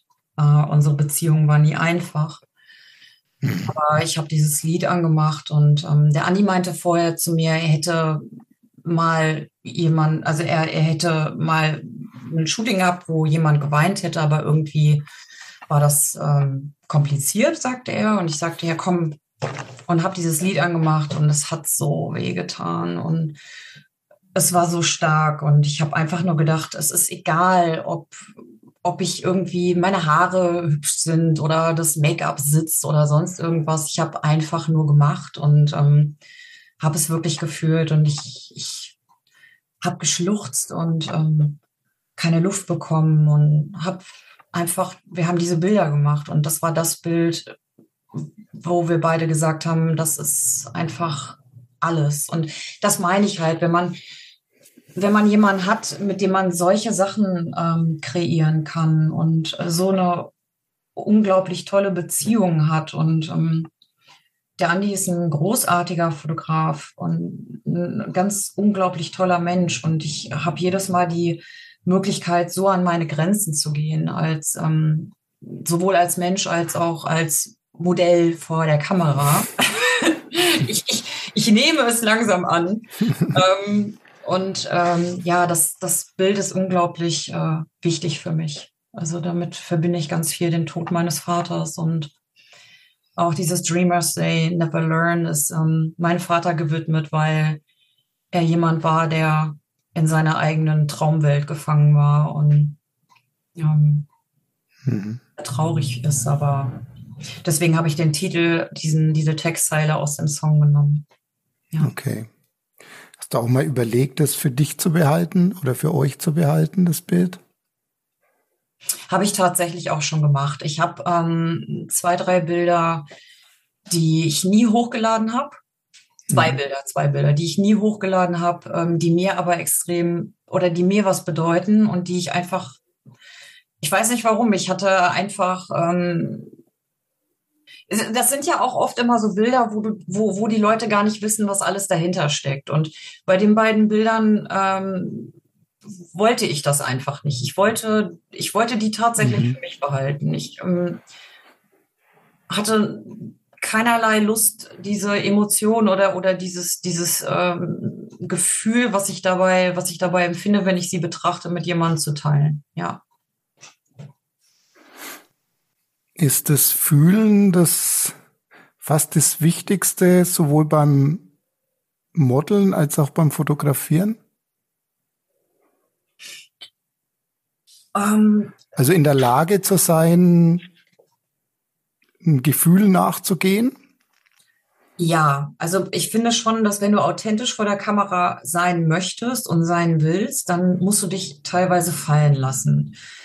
Das Fallen lassen bedeutet für mich auch authentisch sein mit dir selber. Ähm, wenn du die ganze Zeit blockiert bist und unsicher und ängstlich und Angst hast, was am Ende rauskommt oder ob du was nicht richtig machst oder ob die Bilder vielleicht dich von der Seite zeigen, die, ähm, die dir nicht gefällt oder sonst irgendwas, dann kannst du dich nicht richtig fallen lassen. Und diese Authentizität, die du dir ge selber gegenüber haben musst, ähm, ist wichtig, aber auch das Fühlen während dieses, dieses, während des Prozesses. Ganz klar, weil ich, ich habe ja schon, wenn ich jetzt Bilder von vor 10, 15 Jahren betrachte und Bilder von heute, schon auch einen Prozess hinter mir. Und den würde ich nicht einfach nur so technisch äh, damit abwinken, dass ich sage, ich weiß jetzt, wie man post oder wie man irgendwie äh, Tricks hat vor der Kamera, die man am besten macht, ne? wie man immer irgendwie äh, eine tolle äh, Körperform hat oder sonst irgendwas, sondern da ist ja auch was hinter dem Menschen, der fotografiert wird. Und ein ganz großer Teil ist da natürlich auch eine gewisse Selbstakzeptanz oder eine Authentizität, die man vielleicht auch einfach mit Lebenserfahrung bekommen hat oder damit, dass man sich äh, mit sich selber auseinandergesetzt hat. Und da würde ich sagen, ja, fühlen ist schon im gesamten Prozess ein sehr wichtiges Ding. Ich weiß jetzt nicht, wie wichtig das für die Fashion-Fotografie ist, wenn ich ehrlich bin, oder fürs Editorial oder ich weiß nicht, ob das in jeder Form der Fotografie wichtig ist, aber ich glaube, in der, die ich ausgewählt habe, ist es schon wichtig, ja. Ja, und ich wollte es jetzt noch mal ein bisschen vertiefen Richtung den Fotografen. Es gibt so ein Zitat vom André Kertész, das, das war im letzten Jahrhundert ein sehr bekannter Fotograf, der in Ungarn geboren ist, und der hat mal sowas gesagt, so sinngemäß, ähm, dass das Sehen nicht genug ist, man muss auch fühlen, was man fotografiert. Ja. Und mein Eindruck ist so ein bisschen, dass dieses Fühlen, was man da fotografiert, die in Anführungszeichen guten von den weniger guten Fotografen unterscheidet. Ja, ja. Würdest du mir da zustimmen? Auf jeden Fall. Auf jeden Fall. Also wie gesagt, auch da kommt es natürlich wieder so ein bisschen auf, auf das Genre der Fotografie an, aber. Ähm, ja, also ich rede jetzt schon von einer persönlichen People-Fotografie irgendwie. Ja, da auf jeden Fall, da gebe ich, da gebe ich dir, da gebe ich dir recht. Also da kann ich den Zitat nur zustimmen, weil das ist, ähm, wenn, wenn du einfach so eine Connection mit den Menschen gegenüber, den du fotografierst, aufbaust und den kennenlernst und den von der Seite zeigen möchtest, wie er ist und wie du ihn siehst, wie du diesen Menschen wahrnimmst, dann musst du eine gewisse Empathie haben und auch Mitgefühl und, und, und Verständnis und ähm, Begeisterung und so viele Dinge einfach. Und ich, ich, ich denke, dass Fühlen in der People-Fotografie auch ähm, einfach was ganz Wichtiges ist, um, um diese Grundvoraussetzung überhaupt ähm, zu haben, diese, diese Emotionen auch festzuhalten und zu interpretieren auf deine Weise. Und ja, also hm. auf jeden Fall. Wenn man dich in die Position versetzen würde, du müsstest den Fotografen und Fotografinnen, die in dem Bereich tätig sind, einen Tipp geben aus Modelsicht, was denn zu beherzigen wäre oder was, was du vielleicht gemerkt hast, was öfter mal Leute nicht beherzigen. Gäbe es da was, was dir einfällt? So viel eigentlich, aber ich weiß. Also abseits von den ganz offensichtlichen Dingen, ja? dass man nicht übergriffig wird und so, ja, klar. Ja, natürlich. Ach, das, ähm, habe ich äh, zum Glück auch noch gar nicht so wirklich, äh, gut, doch, habe ich, habe ich schon, aber ähm, ja, mh, hm, es ist schwierig, weil wie gesagt, ich, ich habe ja meinen kleinen Kreis der Menschen, die es einfach perfekt machen.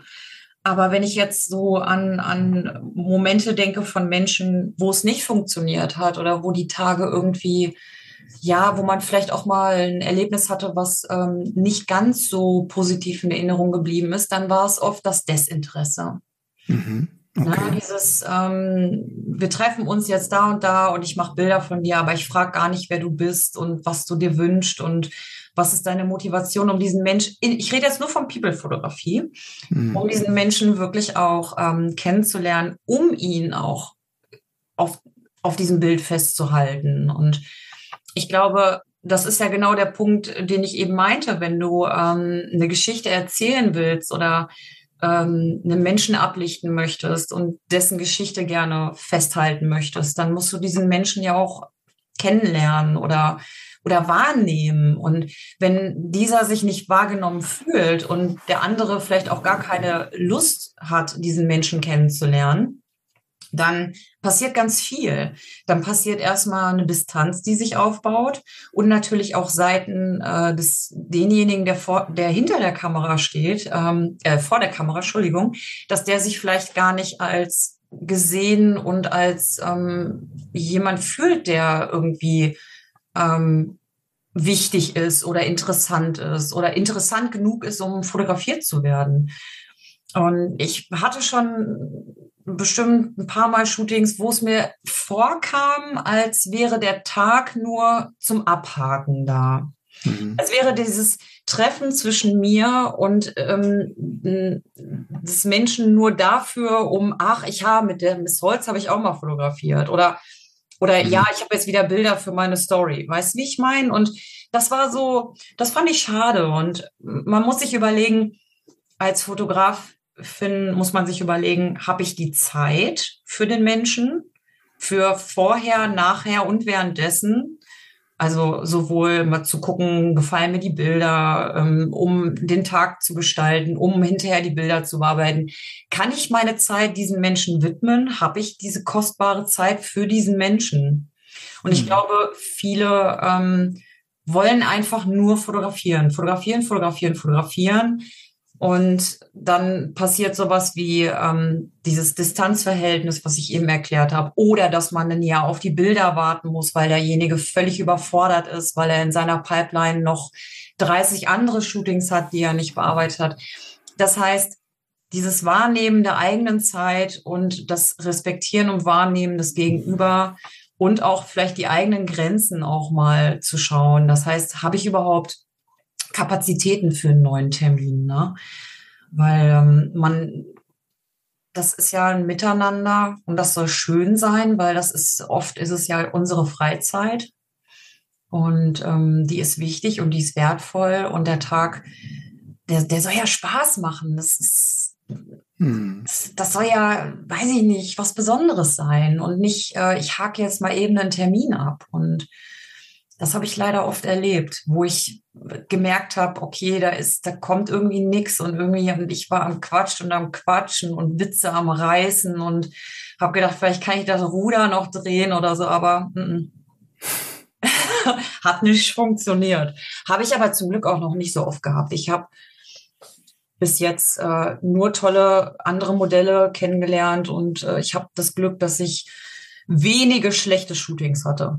Wirklich wirklich, wirklich wenige. Also ich weiß nicht, ob das so ein, so ein Näschen von mir ist, dass ich irgendwie immer ähm, inzwischen auch echt gucke, wem widme ich meine Zeit und wem nicht. Das hat sich auch verbessert, ne? Ich ja, weiß. nach so langer Zeit wird es kein Zufall mehr sein. Ja. Denke ich mal, dass das so wenig schlechte, also es wird schon dann an dir auch liegen, an deiner Auswahl. Ja, ich. Bei deinem Näschen. Oh. Jetzt drehen wir den Spieß mal um. Was ist denn der beste Tipp, den du selbst mal bekommen hast bezüglich Modeln? Oder wenn dir da nichts einfällt, was wäre der Tipp, den du gerne bekommen hättest? Vor langer Zeit. Oh, schwierig. Oh, das ist, das ist eine tolle Frage. Das ist eine, eine echt tolle Frage. Hm. Ich habe so viele tolle Tipps bekommen. Ganz technische, wie zum Beispiel, äh, wie bewe also wie halte ich meine Zunge dabei oder also bei, ne, wie entspanne ich mein mhm. Gesicht? Mhm. Ähm, ähm, ich, ich glaube, mir selber hätte ich gerne den Tipp gegeben, öfter ähm, meine Komfortzone abzustecken. Also öfter Nein zu sagen. Mhm. Ähm, ich habe damals als junge Frau immer jeden alles recht machen wollen und bin, habe Dinge gemacht, die ich nicht machen wollte. Mhm.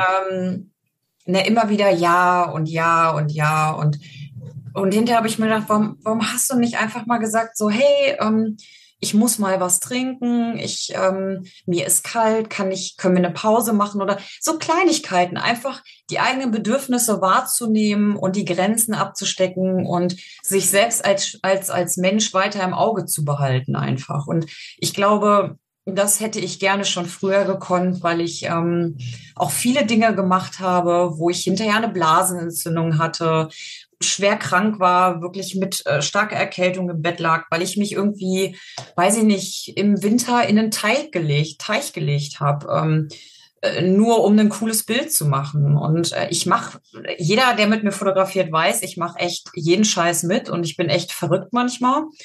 Aber ähm, man muss trotzdem auch die eigenen Grenzen im Auge behalten. Und das habe ich, glaube ich, als junge Frau ähm, weniger gut gekonnt. Und ich wünschte, da hätte man oder hätte ich vielleicht ein bisschen besser auf mich aufgepasst.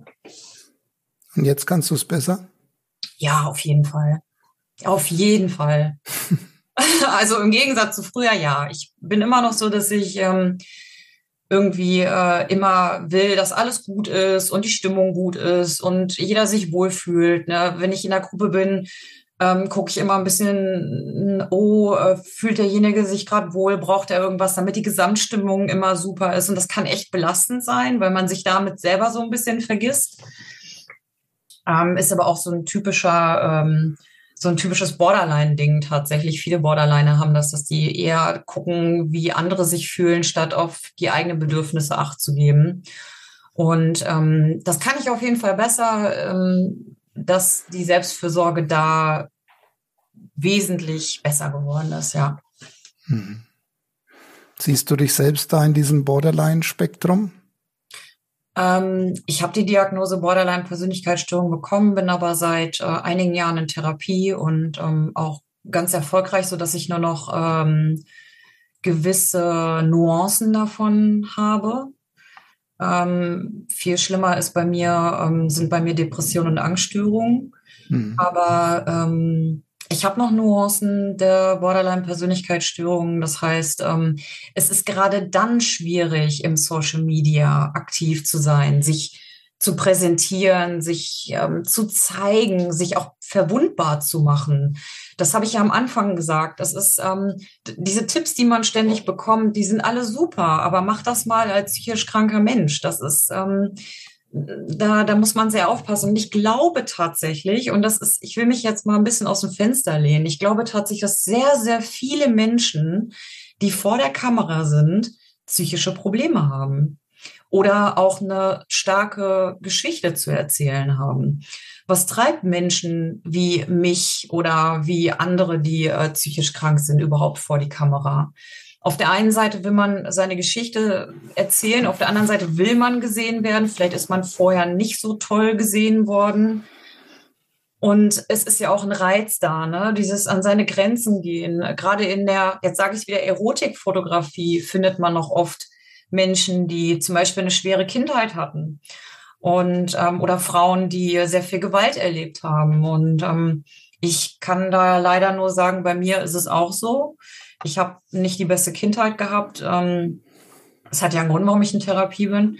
Ähm, und äh, ich glaube, dass, dass, dass dieses Hobby auch oder Kunst allgemein auch immer sehr viele verwundete Geschöpfe zusammenruft. Und ähm, und das macht das auch alles spannend. Und deswegen ist es auch schön, dass wir Menschen haben, die sich gegenseitig treffen, die diesen Schmerz und diese Erfahrung nehmen und daraus was kreieren, nämlich Bilder, die wiederum andere Menschen ansprechen ähm, und Gefühle hervorrufen. Und ich finde es auch total wichtig, über sowas zu reden, über ähm, ähm, solche verwund verwundbaren Sachen wie äh, psychische ähm, Erkrankungen oder keine Ahnung, eigenes Schicksal, weil wir sind alle nur Menschen und eine, die einen sind mit einem, weiß ich nicht, mit einem Goldlöffel im Mund geboren worden und die anderen halt nicht. Die haben diese, weiß ich nicht, ähm, Werkzeuge eben nicht an die Hand bekommen, die andere haben. Und wichtig ist, was man daraus macht. Und ich glaube, mir hat die Fotografie dabei sehr stark geholfen. Die war für mich ein Werkzeug. Hm. Also erstmal würde ich das unterschreiben. Ich glaube das auch dass mhm. von den Menschen vor der Kamera ein signifikant höherer Anteil dieses mh, hm, psychischen Probleme hat als im Durchschnitt. Das ist mhm. auch meine Beobachtung. Mhm. Ähm, und was, was würdest du sagen? Ist das Modeln für jemand, der da in gewisser Weise labil ist, eher eine Chance oder eher ein Risiko? Schwierig. Ich glaube, es liegt daran, es kommt darauf an, was derjenige daraus macht und wie er sich entwickelt. Ähm, ich sagte jetzt, ich sagte ja eben bereits, dass ich ja schon mal äh, als junges Mädchen oder, oder als junge Frau Dinge gemacht habe, wo ich nicht wirklich auf mich aufgepasst habe und wo man ge gewisse Menschen das vielleicht auch so ein bisschen ausgenutzt haben und ähm, auch in dem Hobby. Na, ich, ich meine, eine unsichere Frau, die noch nicht genau weiß, was sie will, ähm, ist natürlich, äh, weiß ich nicht, also ich, was hört sich jetzt so schlimm an? Also, um Gottes Willen, das will ich jetzt auch nicht sagen, aber ich, ich glaube schon, dass es auch Shootings gab, wo, wo das so ein bisschen ausgenutzt wurde. Ich habe jetzt nie irgendwas gemacht, wo ich sage, oh mein Gott, das äh, war voll schlimm oder so, aber keine Ahnung. Hm. Vielleicht auch manchmal so Tage erlebt, wo ich hätte echt eigentlich direkt sagen müssen, so ich gehe jetzt wieder nach Hause, ne, wo man mich behandelt hat wie ja wie ein Stück Dreck. Ne, also ich habe mal zwei Shootings gehabt, die ähm, wenn ich davon heute jemandem erzähle, dann guckt er mich schockiert an. Das, was die Leute dann immer sagen, ist, wieso bist du nicht gegangen?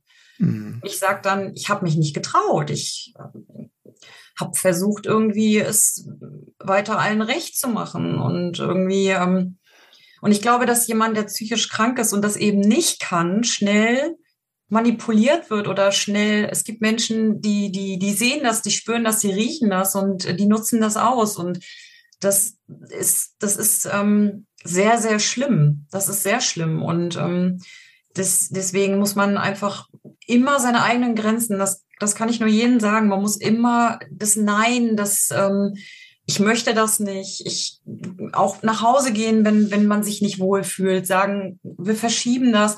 Es, es kann ja nichts passieren. Mhm. Außer dass man sich vielleicht irgendwie, äh, weiß ich nicht, dass man sich selber beschützt. Und viele, die psychisch krank sind, sind nie beschützt worden. Die sind von ihren Eltern nicht beschützt worden oder von ihrer Familie. Und wir können uns nur selber beschützen. Und ähm, das musste ich auch erst lernen.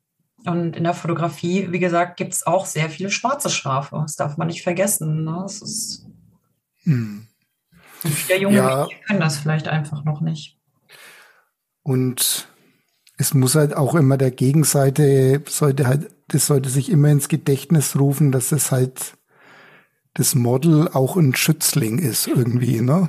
Ja, genau. Ja, und Vor allem, wenn man sich so, so verwundbar macht wie in eben. der äh, Aktfotografie, ne? Also das ist. Genau. Ja, sehe ich auch so. Jetzt müssen wir noch ein Thema aufgreifen, das du ganz am Anfang angesprochen hast. Jo. Aufhören. oh.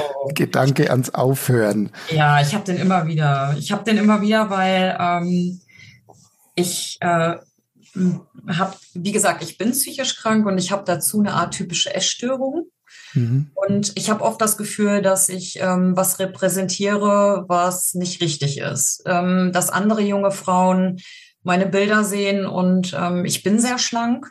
ähm, dass sie dann vielleicht denken, ah, okay, man sieht ihren Rippenbogen, ich, ähm, bei mir sieht man den nicht, äh, warum sehe ich so aus, warum kann ich nicht auch so dürre sein? Und das ist sehr ungesund. Das Ganze, das ist, das ist ein Punkt in der Fotografie, den wir, den die wenigsten ansprechen, aber wir repräsentieren auch alle was. Wir haben, wir sind Menschen, die alle einen Einfluss haben. Ob wir 5000 Follower haben oder 15.000, das spielt keine Rolle. Wir haben immer Leute, die diese Bilder betrachten und bei denen das was auswirkt. Und wenn ich als Frau, die ähm, im Feminismus ähm, so aktiv ist, äh, Bilder hochlade von einer Frau in Unterwäsche, die schön geschminkt ist, die in einem tollen Licht dasteht und, und dünn ist, dann kann es sein, dass ich damit junge Frauen erreiche oder Frauen allgemein erreiche, die sich da danach orientieren. Und ähm, ich, ich habe oft komme ich an den Punkt, ich hatte vor einem Jahr gab's, äh, vor zwei Jahren war das, da hat mich ein 14-jähriges Mädchen angeschrieben. Das werde ich nie vergessen. Und die hat gesagt, dass sie fett und hässlich ist. Ich habe mhm. das Mädchen gesehen, sie war wirklich total süß. Richtig, ein richtig süßes, hübsches Mädchen gesund, alles super. Und ich habe sie die ganze Zeit versucht davon zu überzeugen, dass das Bilder sind, dass es Licht ist, dass es Posing ist, dass es, ne, dass das, keine Ahnung. Und ich habe mich richtig schlecht gefühlt. Und ich habe hm. meine eigenen Bilder betrachtet und habe gedacht, wie wirke ich nach außen? Was will ich, was, was, was will ich erreichen? Wie, ich habe ich hab über Dinge nachgedacht, die mir vorher irgendwie noch nicht so bewusst waren. Hm. Und ich werde älter. Ich meine, ich mache seit 2008. Jetzt kann sich ja jeder mal so ein bisschen äh, Mathematik äh, in die Hand nehmen und überlegen, wie alt kann denn die alte Rothaarige da sein? Aber ich mache das schon ein paar Jahre. Du Hast mit zehn angefangen, nämlich. ja, danke schön. ähm, und die Frage ist halt, was will ich noch erreichen? Was, was, na, also was, was will ich machen? Ich will auf jeden Fall mit diesen Menschen, die ich kenne, weiterhin Kunst machen. Ich will in Zukunft auch mehr Bilder machen, die, ähm, wo ich sage, die sind vielleicht sehr künstlerisch. Ich will aber auch weiter Erotikfotografie machen. Nur sollte man sich immer überlegen, sollte man sich auch überlegen, was, was will man damit eigentlich erreichen und wen will man damit erreichen. Und ähm, das war bei mir immer so ein Wendepunkt, äh, dieses Gespräch von dem Mädchen damals, wo ich mir echt gedacht habe, vielleicht drehe ich alles um. Vielleicht lade ich nur noch Bilder hoch, ungeschminkt, erkläre, wie man eigentlich aussieht, wenn man aufsteht und wie man aussieht, wenn man sich eine Tonne Make-up draufklatscht und dachte mir aber irgendwann, habe ich die Kraft da im Moment zu, mich dieser Nacktheit zu stellen. Und da hatte ich auch ein ganz tolles Gespräch mit dem Stefan drüber. Ich glaube nicht, dass ich die Kraft da im Moment zu habe. Und ich glaube auch nicht, dass es im Moment meine Aufgabe ist. Hm. Ich glaube aber, dass das was ist, wo ich in Zukunft nochmal drauf zurückkomme. Und ähm, wenn es nur eine kleine Story ist oder vielleicht mal ein Post ist oder so. Und ähm, ich, ich weiß es nicht. Ich mache das jetzt schon ein paar Jahre. Ich weiß gerade nicht genau, wie lange ich es noch mache. Ähm, ich muss natürlich ein bisschen auch auf meine eigene Gesundheit achten, ähm, auch gucken, wie ich da körperlich noch ähm, das alles so mitmache und so. Aber also dieses Jahr habe ich auf jeden Fall noch ein paar Termine geplant und dann, ich weiß es nicht. Aber es ist, es ist ich glaube, das ist auch ein Thema, dieses, ähm, dieses, dieses Darstellen im Social Media und andere erreichen. Ich glaube, das ist äh, auch ein eigenes Thema für sich. So, das ist, es hat auch sehr viele ähm, Verzweigungen, finde ich. Hm. Okay, also aufhören ist irgendwo im Hinterkopf, aber ja. noch nicht so ganz präsent. Es gibt noch kein Datum. Es gibt noch kein Datum. Nein. Können sich alle noch auf weitere Bilder freuen. Noch ja. eine gewisse Zeit lang. Ich glaube, selbst wenn ich jetzt aufhören würde, hätte ich noch Bilder von die, ich glaube, ich könnte noch ein Jahr weiter posten. Ich habe so viele Bilder hier auf dem, auf dem Computer. Das ist, also, oh, das ist. ich habe äh, nur irgendwie keine Lust auf Instagram irgendwie. Ich weiß auch nicht. Dieses Zeit dafür investieren, sich zu überlegen, was postet man als nächstes und wie postet man das und ich weiß nicht, das ist so, ach, es ist so anstrengend. so anstrengend und eigentlich, je nachdem, wie man drauf ist, auch oft so nebensächlich, ne? Ja, total. Auf jeden Fall. Ich habe zum Schluss noch eine Frage, die nichts mit Fotografie zu tun hat. Mhm. Kleine philosophische Abschlussfrage. Wer möchtest du mal gewesen sein? Boah, das ist richtig schwer, weil ich so viele Hobbys habe und so viel Obsessionen und Filme und Serien und Bücher und Comics. Ähm, darf ich fragen, ist es ein fiktiver Charakter oder? Nein, äh, ich glaube, du hast mich ein bisschen falsch verstanden. Was ich damit meine, ah, ist, ah. was möchtest du zum Beispiel, was die Leute mal über dich sagen, wer die TJ war? Also ich, ich will, dass, dass dass die Menschen, die ich liebe und dass die sagen, dass ich also ich finde, ich finde wichtig, ehrlich zu sein und ich finde wichtig, dass ich ähm, immer für meine Freunde da bin. Ich glaube, loyal und ehrlich finde ich. Also ich, ich möchte als loyaler und ehrlicher Mensch in Erinnerung bleiben. Das wäre schön. Das ist schön. Ja. Was glaubst du, wie nah du da dran bist?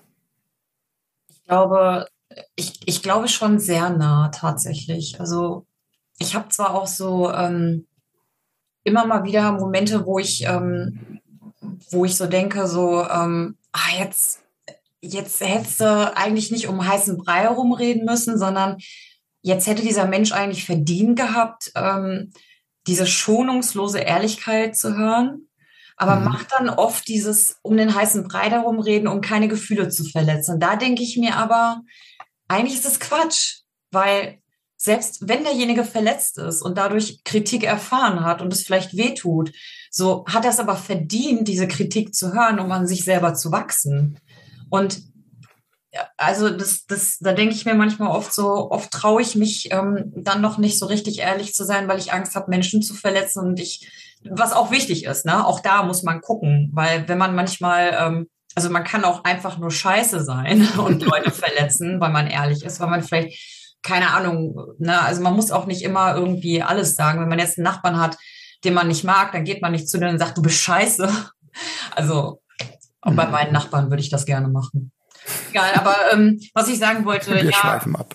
Ja, ja, genau. Also ich glaube schon, dass ich das ganz gut mache. Manchmal muss ich mir noch ein bisschen mehr trauen und glaube auch, dass, dass die Menschen da auch angemessen darauf reagieren und auch zu schätzen wissen, wenn jemand ehrlich ist. Und ähm, ich glaube, dass das, ähm, dass ich da schon sehr nah dran bin. Also loyal auf jeden Fall. Ehrlichkeit, ja, hier und da könnte ich noch ein bisschen ehrlicher sein. Das ist doch was wahnsinnig Positives, wenn man das sagen kann, oder? Ja. Man sagt, das ist mir wichtig und eigentlich bin ich da schon ziemlich weit. ist doch toll. Ja, auf jeden Fall. Auf jeden Fall. Also. Gut. Vielen Dank für das schöne Gespräch. Ich danke dir. Es, äh Vor zwei Stunden wusste ich noch nicht, wer du bist und jetzt weiß ich es ein gutes Stück weit. Ich kenne ja, dich natürlich ich, noch nicht richtig, aber ich habe ganz, ganz viel erfahren. Ja, ich, äh, ich freue mich auch total, dass es geklappt hat und ähm, dass wir heute gequatscht haben. Und ja, ich äh, bin mal gespannt, wie viele Overshare-Momente ich hatte, aber so bin ich halt. Ist halt so. Ich nehme es an. Also mir ist es egal. Ich bin einfach, warum irgendwas verheimlichen, so bin ich und gut ist. Und es hat echt viel Spaß gemacht. Und ähm, ich muss übrigens sagen, du hast voll die krasse Radiostimme. Du hast voll die angenehme Stimme. Ich das habe hab ich schon tatsächlich schon öfter gehört, jetzt seit diesem Podcast. Und ich ja. finde es halt persönlich überhaupt nicht. Doch, ähm, voll. Ich habe, pass auf, ich habe vorher keine Episode gehört, außer die von Tolga. Mhm. Weil ich wollte mich nicht so sehr beeinflussen lassen. Ne? Ich habe mir gedacht, so, wenn jetzt irgendwelche anderen Leute schon das und das Thema angesprochen haben, mhm. egal. Ne? Sag einfach, wer du bist, wie du bist, mach einfach und aber ich habe mir die Episode angehört und ich habe die ganze Zeit gedacht, boah, ey, weißt du, wie so, wie so ein Dokusprecher. Also echt, also sehr angenehm. So als Kompliment nochmal am Ende. Und ich danke dir natürlich auch für die tollen Fragen. Manche waren echt überraschend und sehr toll vorher durchdacht. Und ja, ich danke dir. Ich bedanke mich auch vor allem für deine Ehrlichkeit und deine Offenheit. Das hat man tatsächlich selten, wenn, wenn verständlicherweise, wenn man jemanden ganz neu kennenlernt, dass jemand so bereit ist, sich zu öffnen. Vielen Dank dafür. Gerne. Dann wünsche ich dir noch einen schönen Abend. Ich dir auch. Tschüss. Bye.